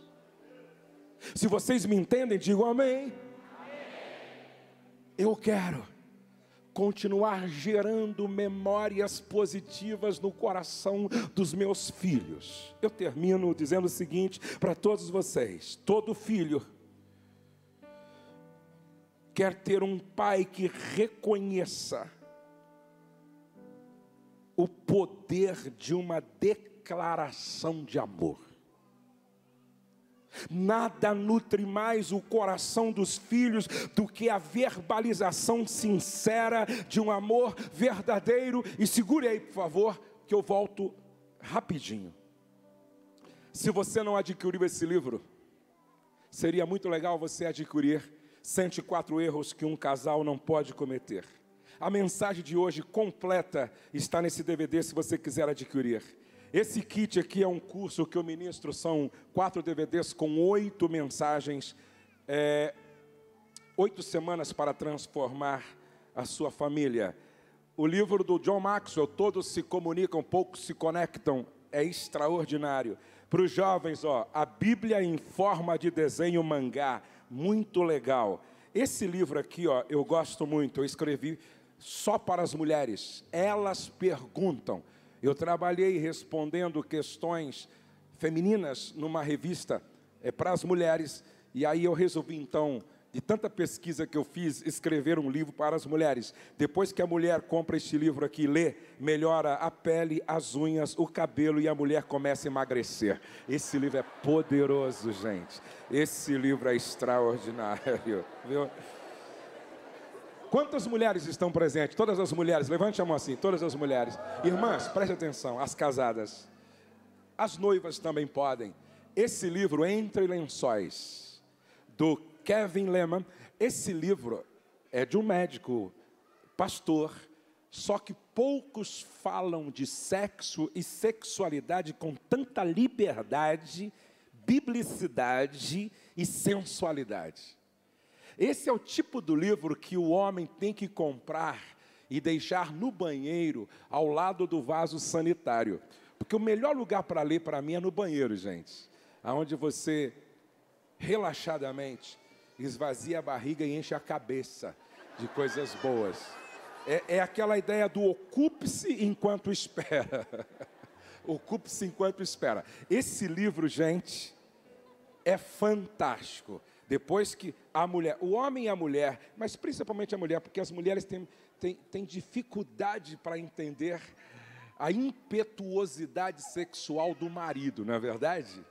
Tem mulher que o marido procura ela uma vez por mês e ela vai no gabinete pastoral e diz: Pastor, meu marido só pensa nisso. Tem alguma coisa errada com essa irmã. Não é verdade? A mulher é o fogão a lenha e o homem é o fogão a gás, não é? Olha, esse livro é fantástico. Se você pode, adquire, vai ser muito legal. Aprenda a pregar. Eu escrevi esse livro porque eu ouvi falar de um pregador que toda vez que pregava o pessoal dormia.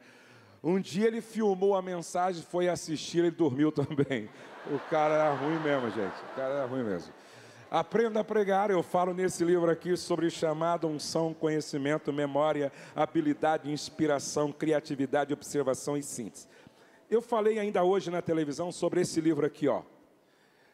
Se você é pai, se você é mãe, se você é conselheiro, se você é pastor, se você é líder de casais e não tem esse livro, talvez você não tenha a principal ferramenta depois da Bíblia. Eu não, olha, gente, eu tenho uma biblioteca muito grande eu sou fanático por livros. Toda semana eu acho que eu compro um, dois, três livros. Até porque eu vivo viajando, vou ao aeroporto, tem livraria, e aí sabe como é que é. Então eu conheço um pouco de livros na área de família. Esse livro, para mim, é o melhor livro para quem trabalha aconselhando, orientando, mentoreando. São 700 páginas. Ele fala sobre técnicas de aconselhamento. O, o conselheiro e o aconselhando. Ele fala sobre a igreja como comunidade terapêutica. Ele fala sobre as principais crises existenciais que o ser humano vive. E como é que você ajuda, como é que você coopera com o aconselhando para que ele coloque ordem no caos interior. Nem tudo é espiritual, nem tudo é demônio. E também nem tudo é psicológico. E quando é demônio, quando é psicológico, quando a causa é hormonal, por exemplo, esse livro é fantástico. Se você puder adquirir, vai te ajudar muito, ok? Você pode, ali à minha direita, tem as camisetas lá também. O céu não está em crise, Deus está no controle e eu creio em milagre. Se você puder adquirir, você está investindo em você mesmo e, de certa forma, nos ajudando. Diga para a pessoa ao lado: invista mais na sua mente do que na sua barriga. Se não cresce só a barriga, na é verdade? Brincadeira, gente.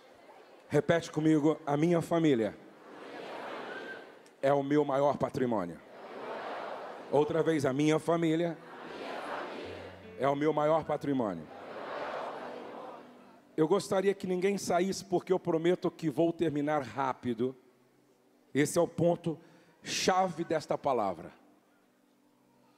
Nada nutre mais o coração dos filhos do que a verbalização sincera de um amor verdadeiro. Jesus tem que ir para o deserto, para o maior enfrentamento da história ele vai travar uma batalha com o príncipe das trevas, com aquele que foi expulso do céu. E essa batalha não será no jardim como o do Éden, como o jardim do Éden, vai ser no deserto. Deus, na sua soberania e onisciência, sabe que é uma uma batalha decisiva, é uma guerra decisiva. E quem está indo para lá não é Deus, é o Verbo que se fez carne, ou seja, é o Jesus humano. Porque essa batalha será no nível do humano. Jesus não vai lutar como Deus, Jesus vai lutar como ser. E o pai reconhece que é uma luta séria, decisiva. Por isso ele decide fazer o que nós deveríamos fazer sempre também. Batizando, batizado Jesus, Saiu logo da água, e eis que se lhe abriram os céus, e viu o Espírito de Deus descendo como pomba, vindo sobre ele, e eis uma voz dos céus que dizia: Este é o meu filho amado, este é o meu filho amado, em quem me comprazo. Ou seja, antes que Jesus saia para ir para o campo de batalha, ter com Satanás, para esse grande enfrentamento, Deus, como Pai, declara o seu amor e afirma a identidade de Jesus.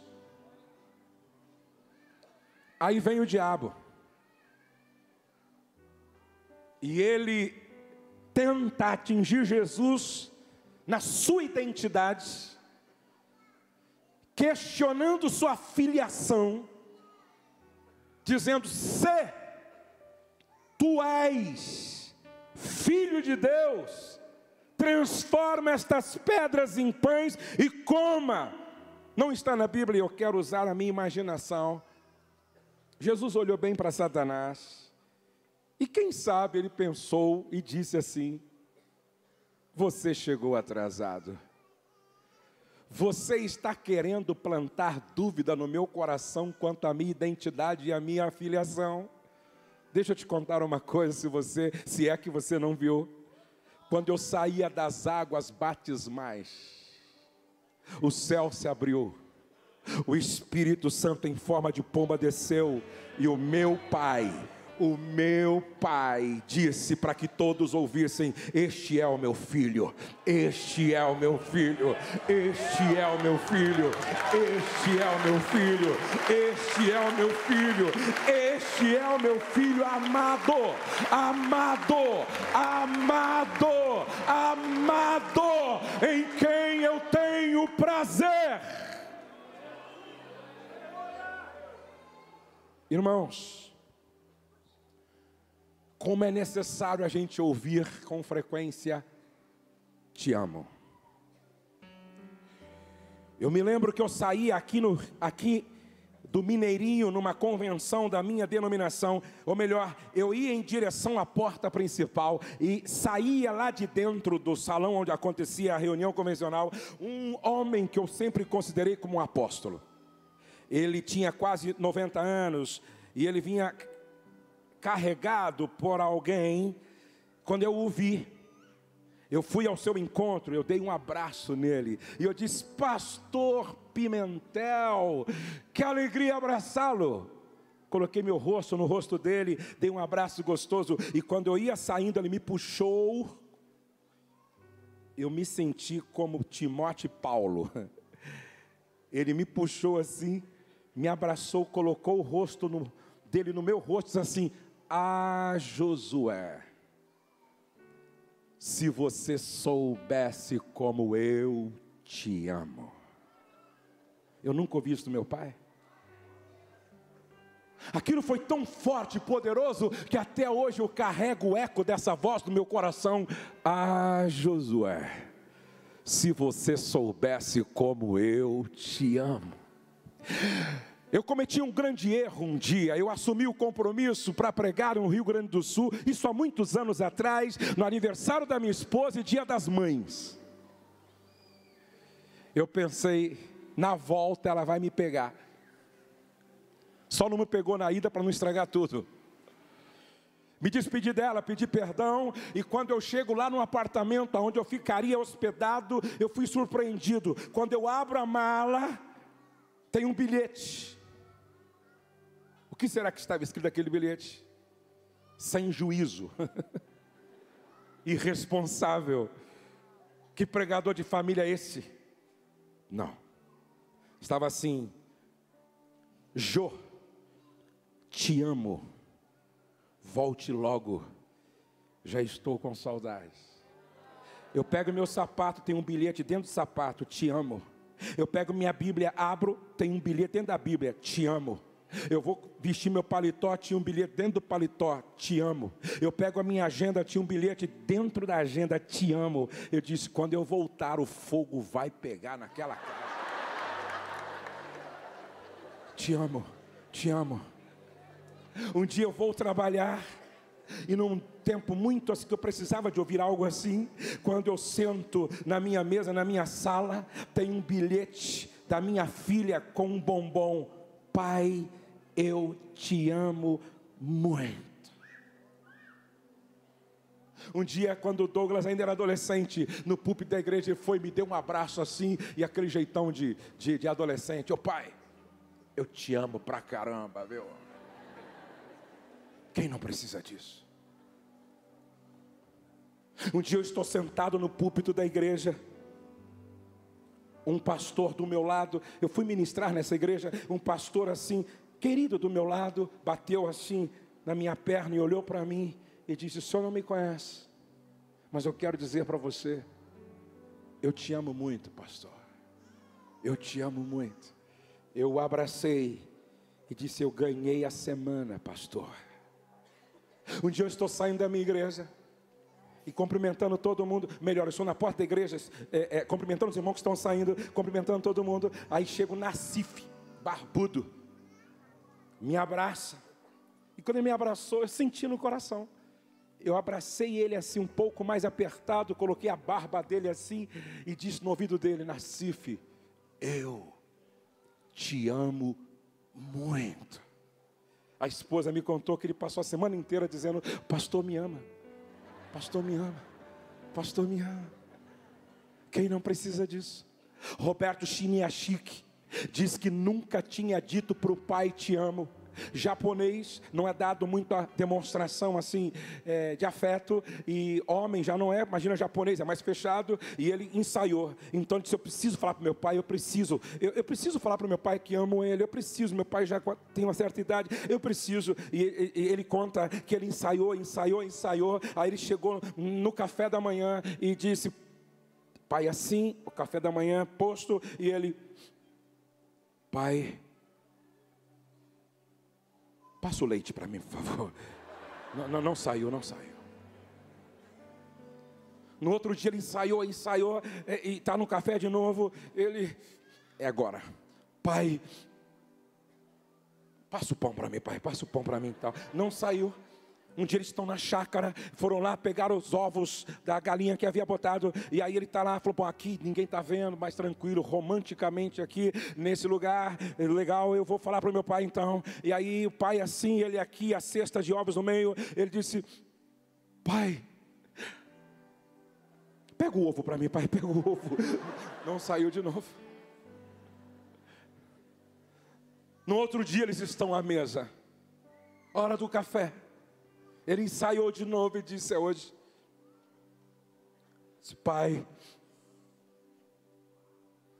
eu quero dizer para o Senhor que te amo muito e você é muito especial para mim.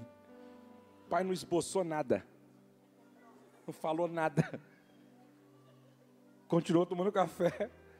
Ele levantou e disse: Está louco, ensaiei um mês Declarei e o cara nem aí. O tempo passou um dia, o pai dele estava no carro, na garagem para sair.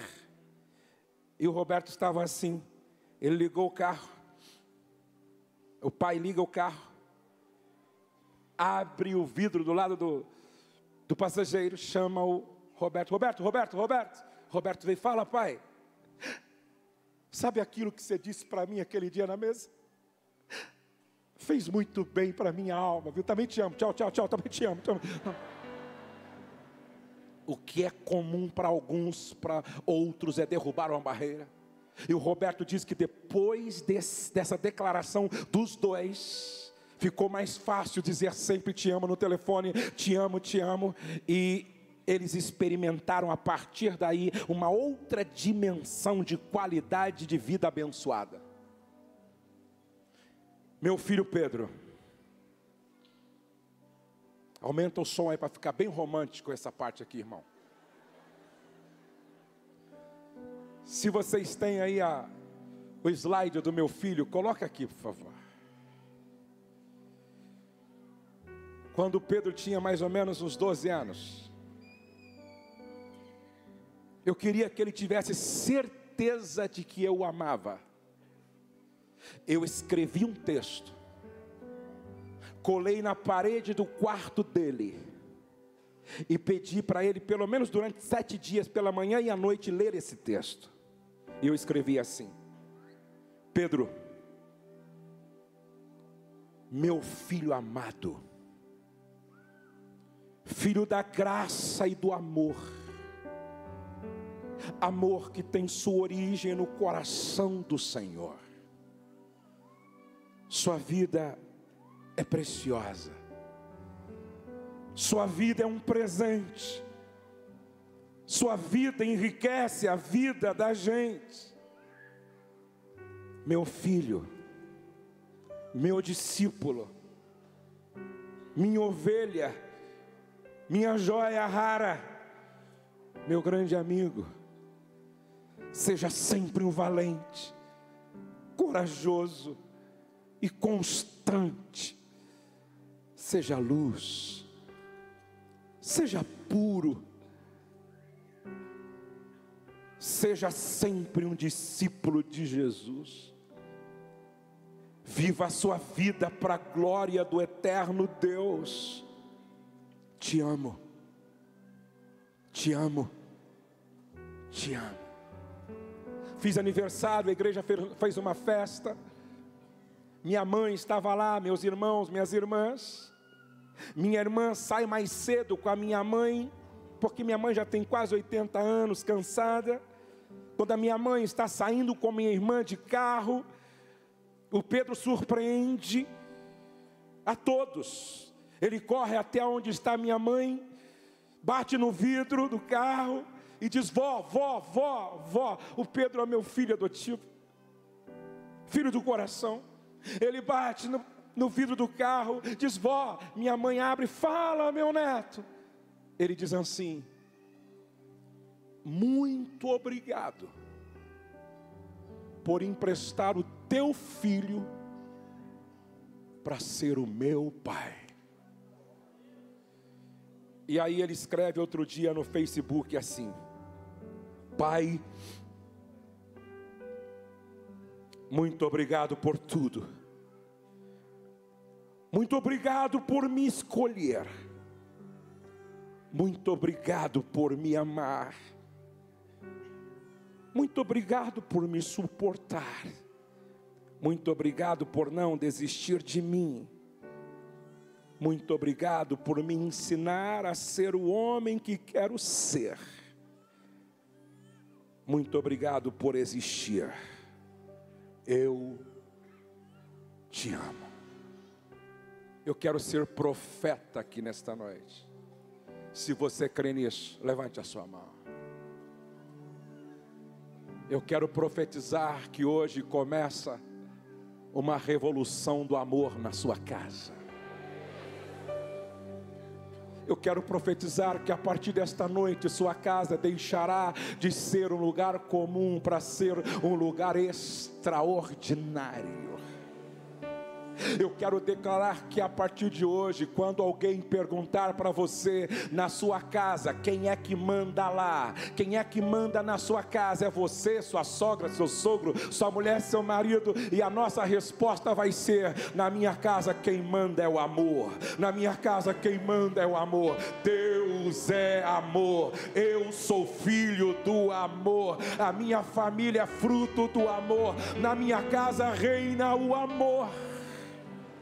Eu quero profetizar que se até aqui sua casa experimentava uma outra, uma outra realidade, eu declaro que a partir desta noite você vai poder dizer, dizer: o céu é na minha casa, o céu é na minha casa, o céu é na minha casa, a minha casa é um pedaço do céu. Eu quero profetizar que a partir desta noite sua casa é lugar de cura quem entrar doente vai sair curado. Quem entrar triste vai sair alegre. Quem entrar caído vai sair restaurado na presença do Eterno.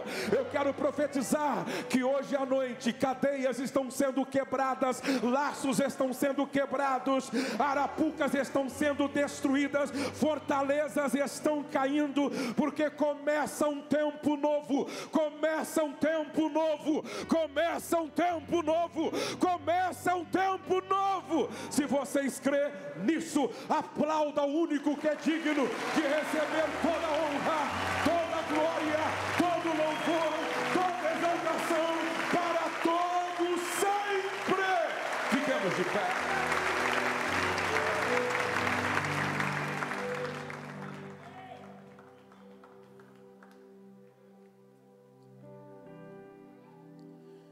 Assim que terminar esta reunião,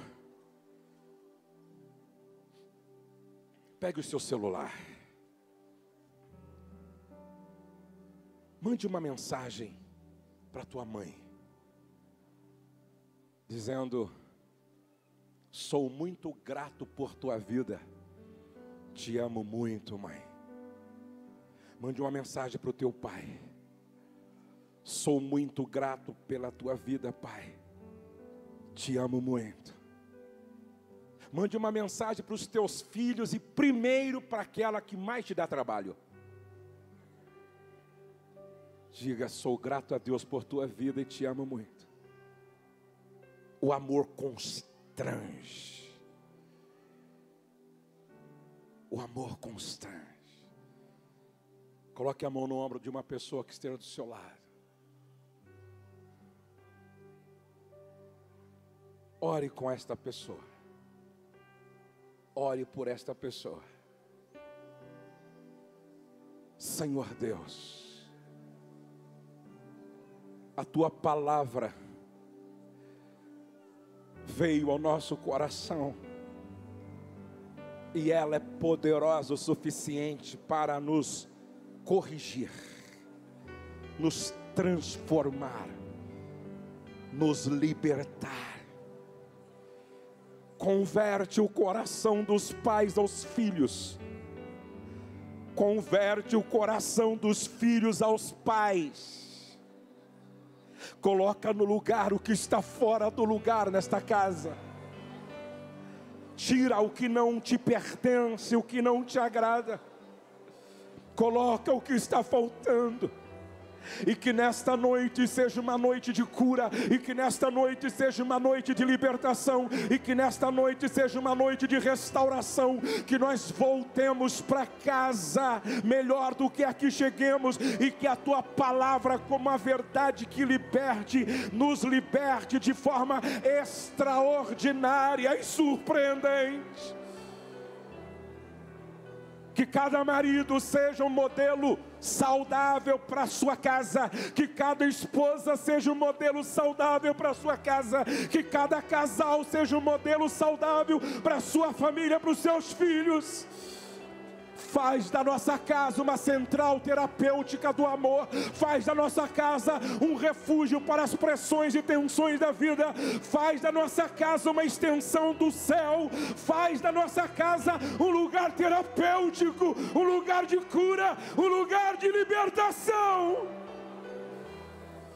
que a partir deste final de semana nunca mais nossa família seja a mesma, que a partir deste final de semana nunca mais nossa casa seja a mesma, que a partir desta semana nunca mais nossa vida seja a mesma. Glorifica o teu nome em nós, Senhor.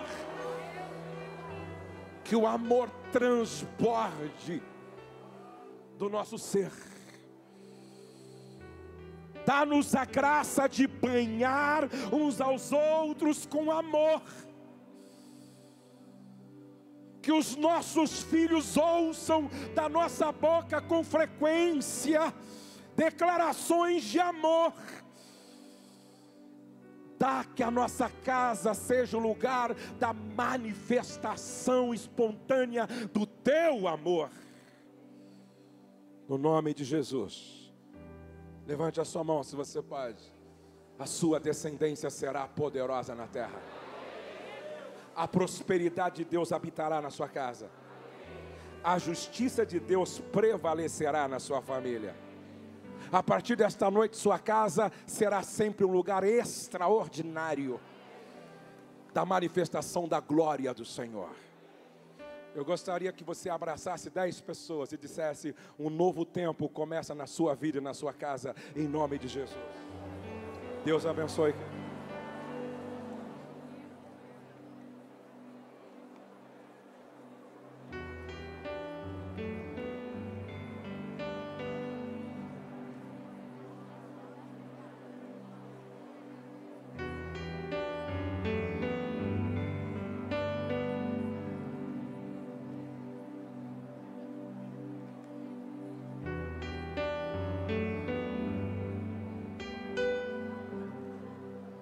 Você abençoou quem está do seu lado. Agora volte para o seu lugar, já cheio, tendo recebido um toque, esse toque. Volte para o seu lugar, tome aí mas em pé como você está, você vai dar um abraço agora na pessoa mais especial que você conhece, em você mesmo. Abraça sim, mas fecha os seus olhos, fecha os seus olhos, curta esse abraço que você pode dar em você mesmo. Você quis abraçar seu pai agora, ele não estava aqui. Você quis abraçar sua mãe, ela também não estava aqui. Quis abraçar o seu marido, sua esposa, eles não estavam aqui. Você abraçou alguém que talvez você nunca viu. É hora do carinho seu para com você mesmo. Às vezes isso nos falta. De olhos fechados, como você está. Você veio a esse lugar porque você vive em família. Esse é o propósito santo, eterno, linear de Deus para a sua vida e para a sua história. Você pode estar em lágrimas agora, e deve estar, você tem essa liberdade para chorar, mas continue fazendo carinho em você mesmo. Você merece, você é a pessoa mais especial que você conhece. Talvez você ainda esteja se sentindo vazio, vazia. Precisando que esse abraço ainda seja preenchido por algo que você ainda não conhece. Olha só, você recebeu um convite para estar aqui nessa noite. Pastor Josué te fez um convite para tomar o seu celular e mandar uma mensagem logo após a reunião. De olhos fechados. Aqui, vocês que estão aqui no templo, vocês que estão em casa, que nos assistem, há alguém que faz um convite e que quer entrar nesse abraço. Ele quer fortalecer, ele quer apertar, ele quer aquecer esse abraço aí agora. É um carinho como nunca antes. Te faz um convite e ele te diz assim: Venham a mim, vocês que estão cansados e sobrecarregados, porque eu te aliviarei. Esse é Jesus, que entra agora nesse abraço. Então, assim, abraçando a si mesmo, crendo que Deus agora te abraça e te aperta. Faça essa mensagem para Ele. Manda essa mensagem numa oração agora para Ele, dizendo assim, todos orando juntos: Senhor Jesus, eu recebo este seu abraço. Eu me lanço, eu me perco nesse abraço. E eu quero, a partir deste instante, morar no abraço do Senhor. Que é o primeiro propósito, é a família. E então eu te dou o que eu tenho de mais precioso a única coisa que eu posso te dar, que é o meu coração, entra na minha vida, muda a minha história, como filho, como pai, como mãe, filho, muda minha história. E eu quero viver a partir de agora, sob um novo modo de vida te confessando sempre como meu Senhor, único e suficiente Salvador. Amém. Quem mandou essa mensagem pela primeira vez? Quem fez essa oração pela primeira vez? Convidando Jesus para entrar no seu coração, eu quero orar agora por você. Levante sua mão bem alta assim, para eu saber. Dá esse sinal assim. Dá um tchauzinho para que eu possa ver. Deixa eu ver aqui. Faz, gente. Deixa eu ver aqui. Isso. Deus abençoe. E eu quero aqui dar um abraço em você, nós queremos dar um abraço a você. Você que fez essa oração, vem aqui na frente, pode vir aqui pelos corredores. Vou pedir os irmãos que desobstruam aí os corredores, porque nós queremos abençoar a esses que deram esse sinal de vida para Jesus. Não é a placa, não é a religião, não é o Josué Gonçalves, não é o Serginho. É aquele que pode te abraçar. É este que vem aqui nessa noite que te escolheu, que te conduziu, é esse que vai mudar o seu coração, vai mudar a sua história, mudar a sua família. E você, marido, quantos casados estão aqui? Abraça aí a sua esposa, seus filhos. Os namorados, deem as mãos. Enquanto esses estão chegando, eu quero abençoar vocês. Pai, nós oramos aqui, Deus, nesta noite por estes maridos e esposas, por essas famílias que agora se abraçam, esses pais que ministram agora sobre sua família, as mães, os filhos recebem essa bênção e abençoam seus pais. Nós profetizamos esse casamento lindo, inspirador, gostoso, prazeroso, essa família, Deus, especial aqueles que em casa estão sejam também abençoados. E que, ó Deus, sobre essas casas, sobre essas famílias, de cada um aqui presente, repouse a glória do Senhor. Que eles vivam o estado gostoso do matrimônio, de um leito viçoso, de uma relação familiar também gostosa que eles sejam felizes todos os dias, em teu nome. Amém. Amém, gente? Agora estendam suas mãos, aqui estão estes que confessaram a Jesus como nós um dia fizemos. Estenda suas mãos aqui em direção a eles, nós vamos abençoá-los. Pai, nós abençoamos estas moças, essas mulheres que, ó Deus, vieram aqui à frente este homem, ó Deus, que entrega a sua vida a Ti. Que sejam, ó Deus, tomados agora também por essa palavra profética foi liberada sobre nós. Que eles sejam novos, revigorados, mas que, sobretudo, eles se sintam amados. Amados pelo amor do Pai que nunca erra, do Pai que não falha, do Pai que nunca disse nenhuma outra palavra que não fosse de bênção desse pai que toma no colo, desse pai que disciplina porque ama, nós queremos ministrar sobre eles a vida do próprio Senhor, na filiação a qual todos nos submetemos e nos lançamos. Abençoamos, ó Deus, todas essas vidas, em nome de Jesus. Amém. Amém? Amém? Amém, pessoal? Vocês que vieram aqui na frente. Deus abençoe. Salva de palmas para eles. Glória a Deus. Esse pessoal que está de camisa branca, eles vão conduzi-los logo aqui à minha esquerda aqui, vão tomar o nome de vocês, vão dar um presente para vocês. Gente, senta um instantinho, por favor. Queria chamar aqui o pastor Josué Gonçalves, a sua esposa, pastora Rose, e também todos os pastores e pastoras, os obreiros, do Ministério da Família, venham aqui à frente, por gentileza. Queridos, nós encerramos aqui o congresso.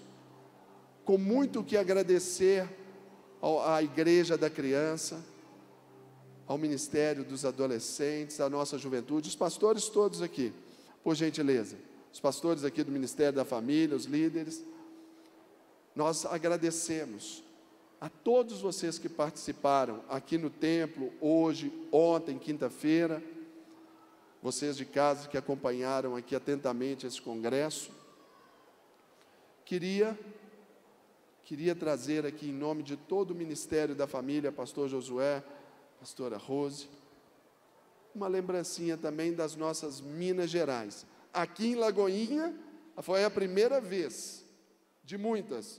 E a igreja diz: então, aqui conduzido pela minha esposa. Algumas lembrancinhas da nossa terrinha aqui, alguns doces, Aí aqui de Minas, salva de palmas para ele. Uma lembrança para eles.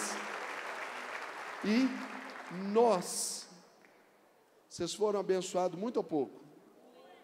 Então, pastor Josué e pastora Rose, por gentileza, vem aqui à frente e nós vamos orar então por eles. É a única forma que a gente tem de recompensar. Amém? Vocês também podem orar por eles? Então estenda suas mãos, pedir o nosso querido pastor Ronaldo para fazer essa oração. Pai bendito, louvado seja o nome do Senhor pelo pastor Josué, pela pastora Rose, Senhor, pelos seus filhos, pela sua descendência, Senhor, obrigado porque ele se colocou como servo do Senhor nas tuas mãos para, Senhor, servir a igreja no Brasil e em todas as nações da terra onde o Senhor já o enviou ou enviará. Pai, abençoa, Senhor. Multiplica, Senhor, ó oh Deus, no ministério dele. Senhor, os recursos financeiros, os recursos intelectuais, os recursos, sobretudo espirituais. Senhor, ó Deus, dá ele vigor, saúde, Senhor, para continuar e nesse desafio, Senhor, que é a família brasileira sendo transformada pelo poder do Evangelho transformador de Jesus Cristo, Senhor. Que o Senhor, ó Deus, continue usando a vida deles para ministrar, Senhor, ao teu povo, ensinar esta nação, ó Deus, o que é família, o que é casamento, como deve ser, esta escola de caráter na vida de todos nós. Oramos, Pai, somos gratos a Ti, Senhor, por esse tempo juntos aqui, ouvindo do Senhor através deste servo, no nome de Jesus. Amém. Amém. Glória a Deus.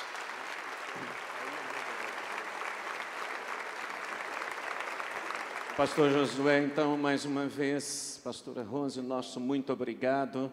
Eu tenho certeza de que Deus vai ampliar essas fronteiras do ministério de vocês de uma forma como tem feito, mas eu, eu percebo isso, sinto que vai ampliar ainda mais. Lembra que eu te perguntei sobre a multiplicação né, daquilo que vocês fazem.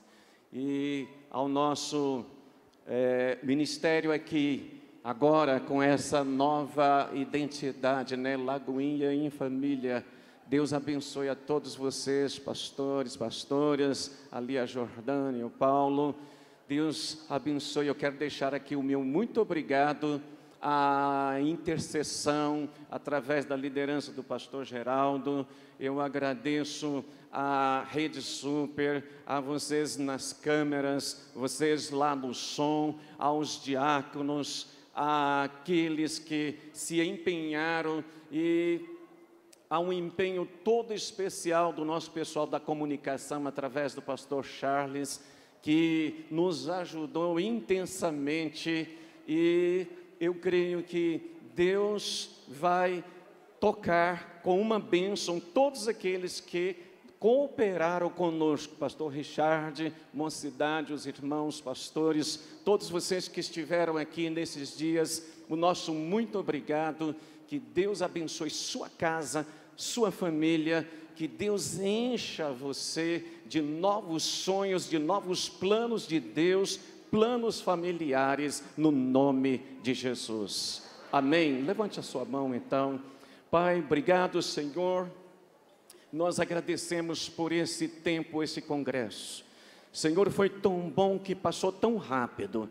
Senhor, cremos que toda honra, toda glória, todo louvor são teus. Senhor, porque nós recebemos de Ti nesses dias, o Senhor preparou para nós. Então, Senhor, leva cada família, Senhor, ao seu lar, ao seu lugar, e cada família seja, Senhor, neste tempo em que nossa nação, Senhor, ouvimos tanto falar de crise, nós dizemos que nós não estamos nessa crise embora possamos sofrer reflexos de crises, Senhor, da economia, da política, do caráter, Senhor, ó oh Deus, fraco que a nação tem vivido. Mas, Senhor, nós queremos viver o caráter de Jesus, o caráter do reino de Deus. Nós queremos prosperar como nação do reino do Senhor, em nome de Jesus. Você pode dizer amém? Que a graça do Senhor Jesus, que o amor do Senhor Deus, nosso Pai, e as ricas consolações do Espírito seja com todo o povo do Senhor, aqui em Lagoinha, na nação brasileira e na terra. Amém. Amém. Está encerrado. Deus abençoe a vocês tremendamente. Obrigado a todos.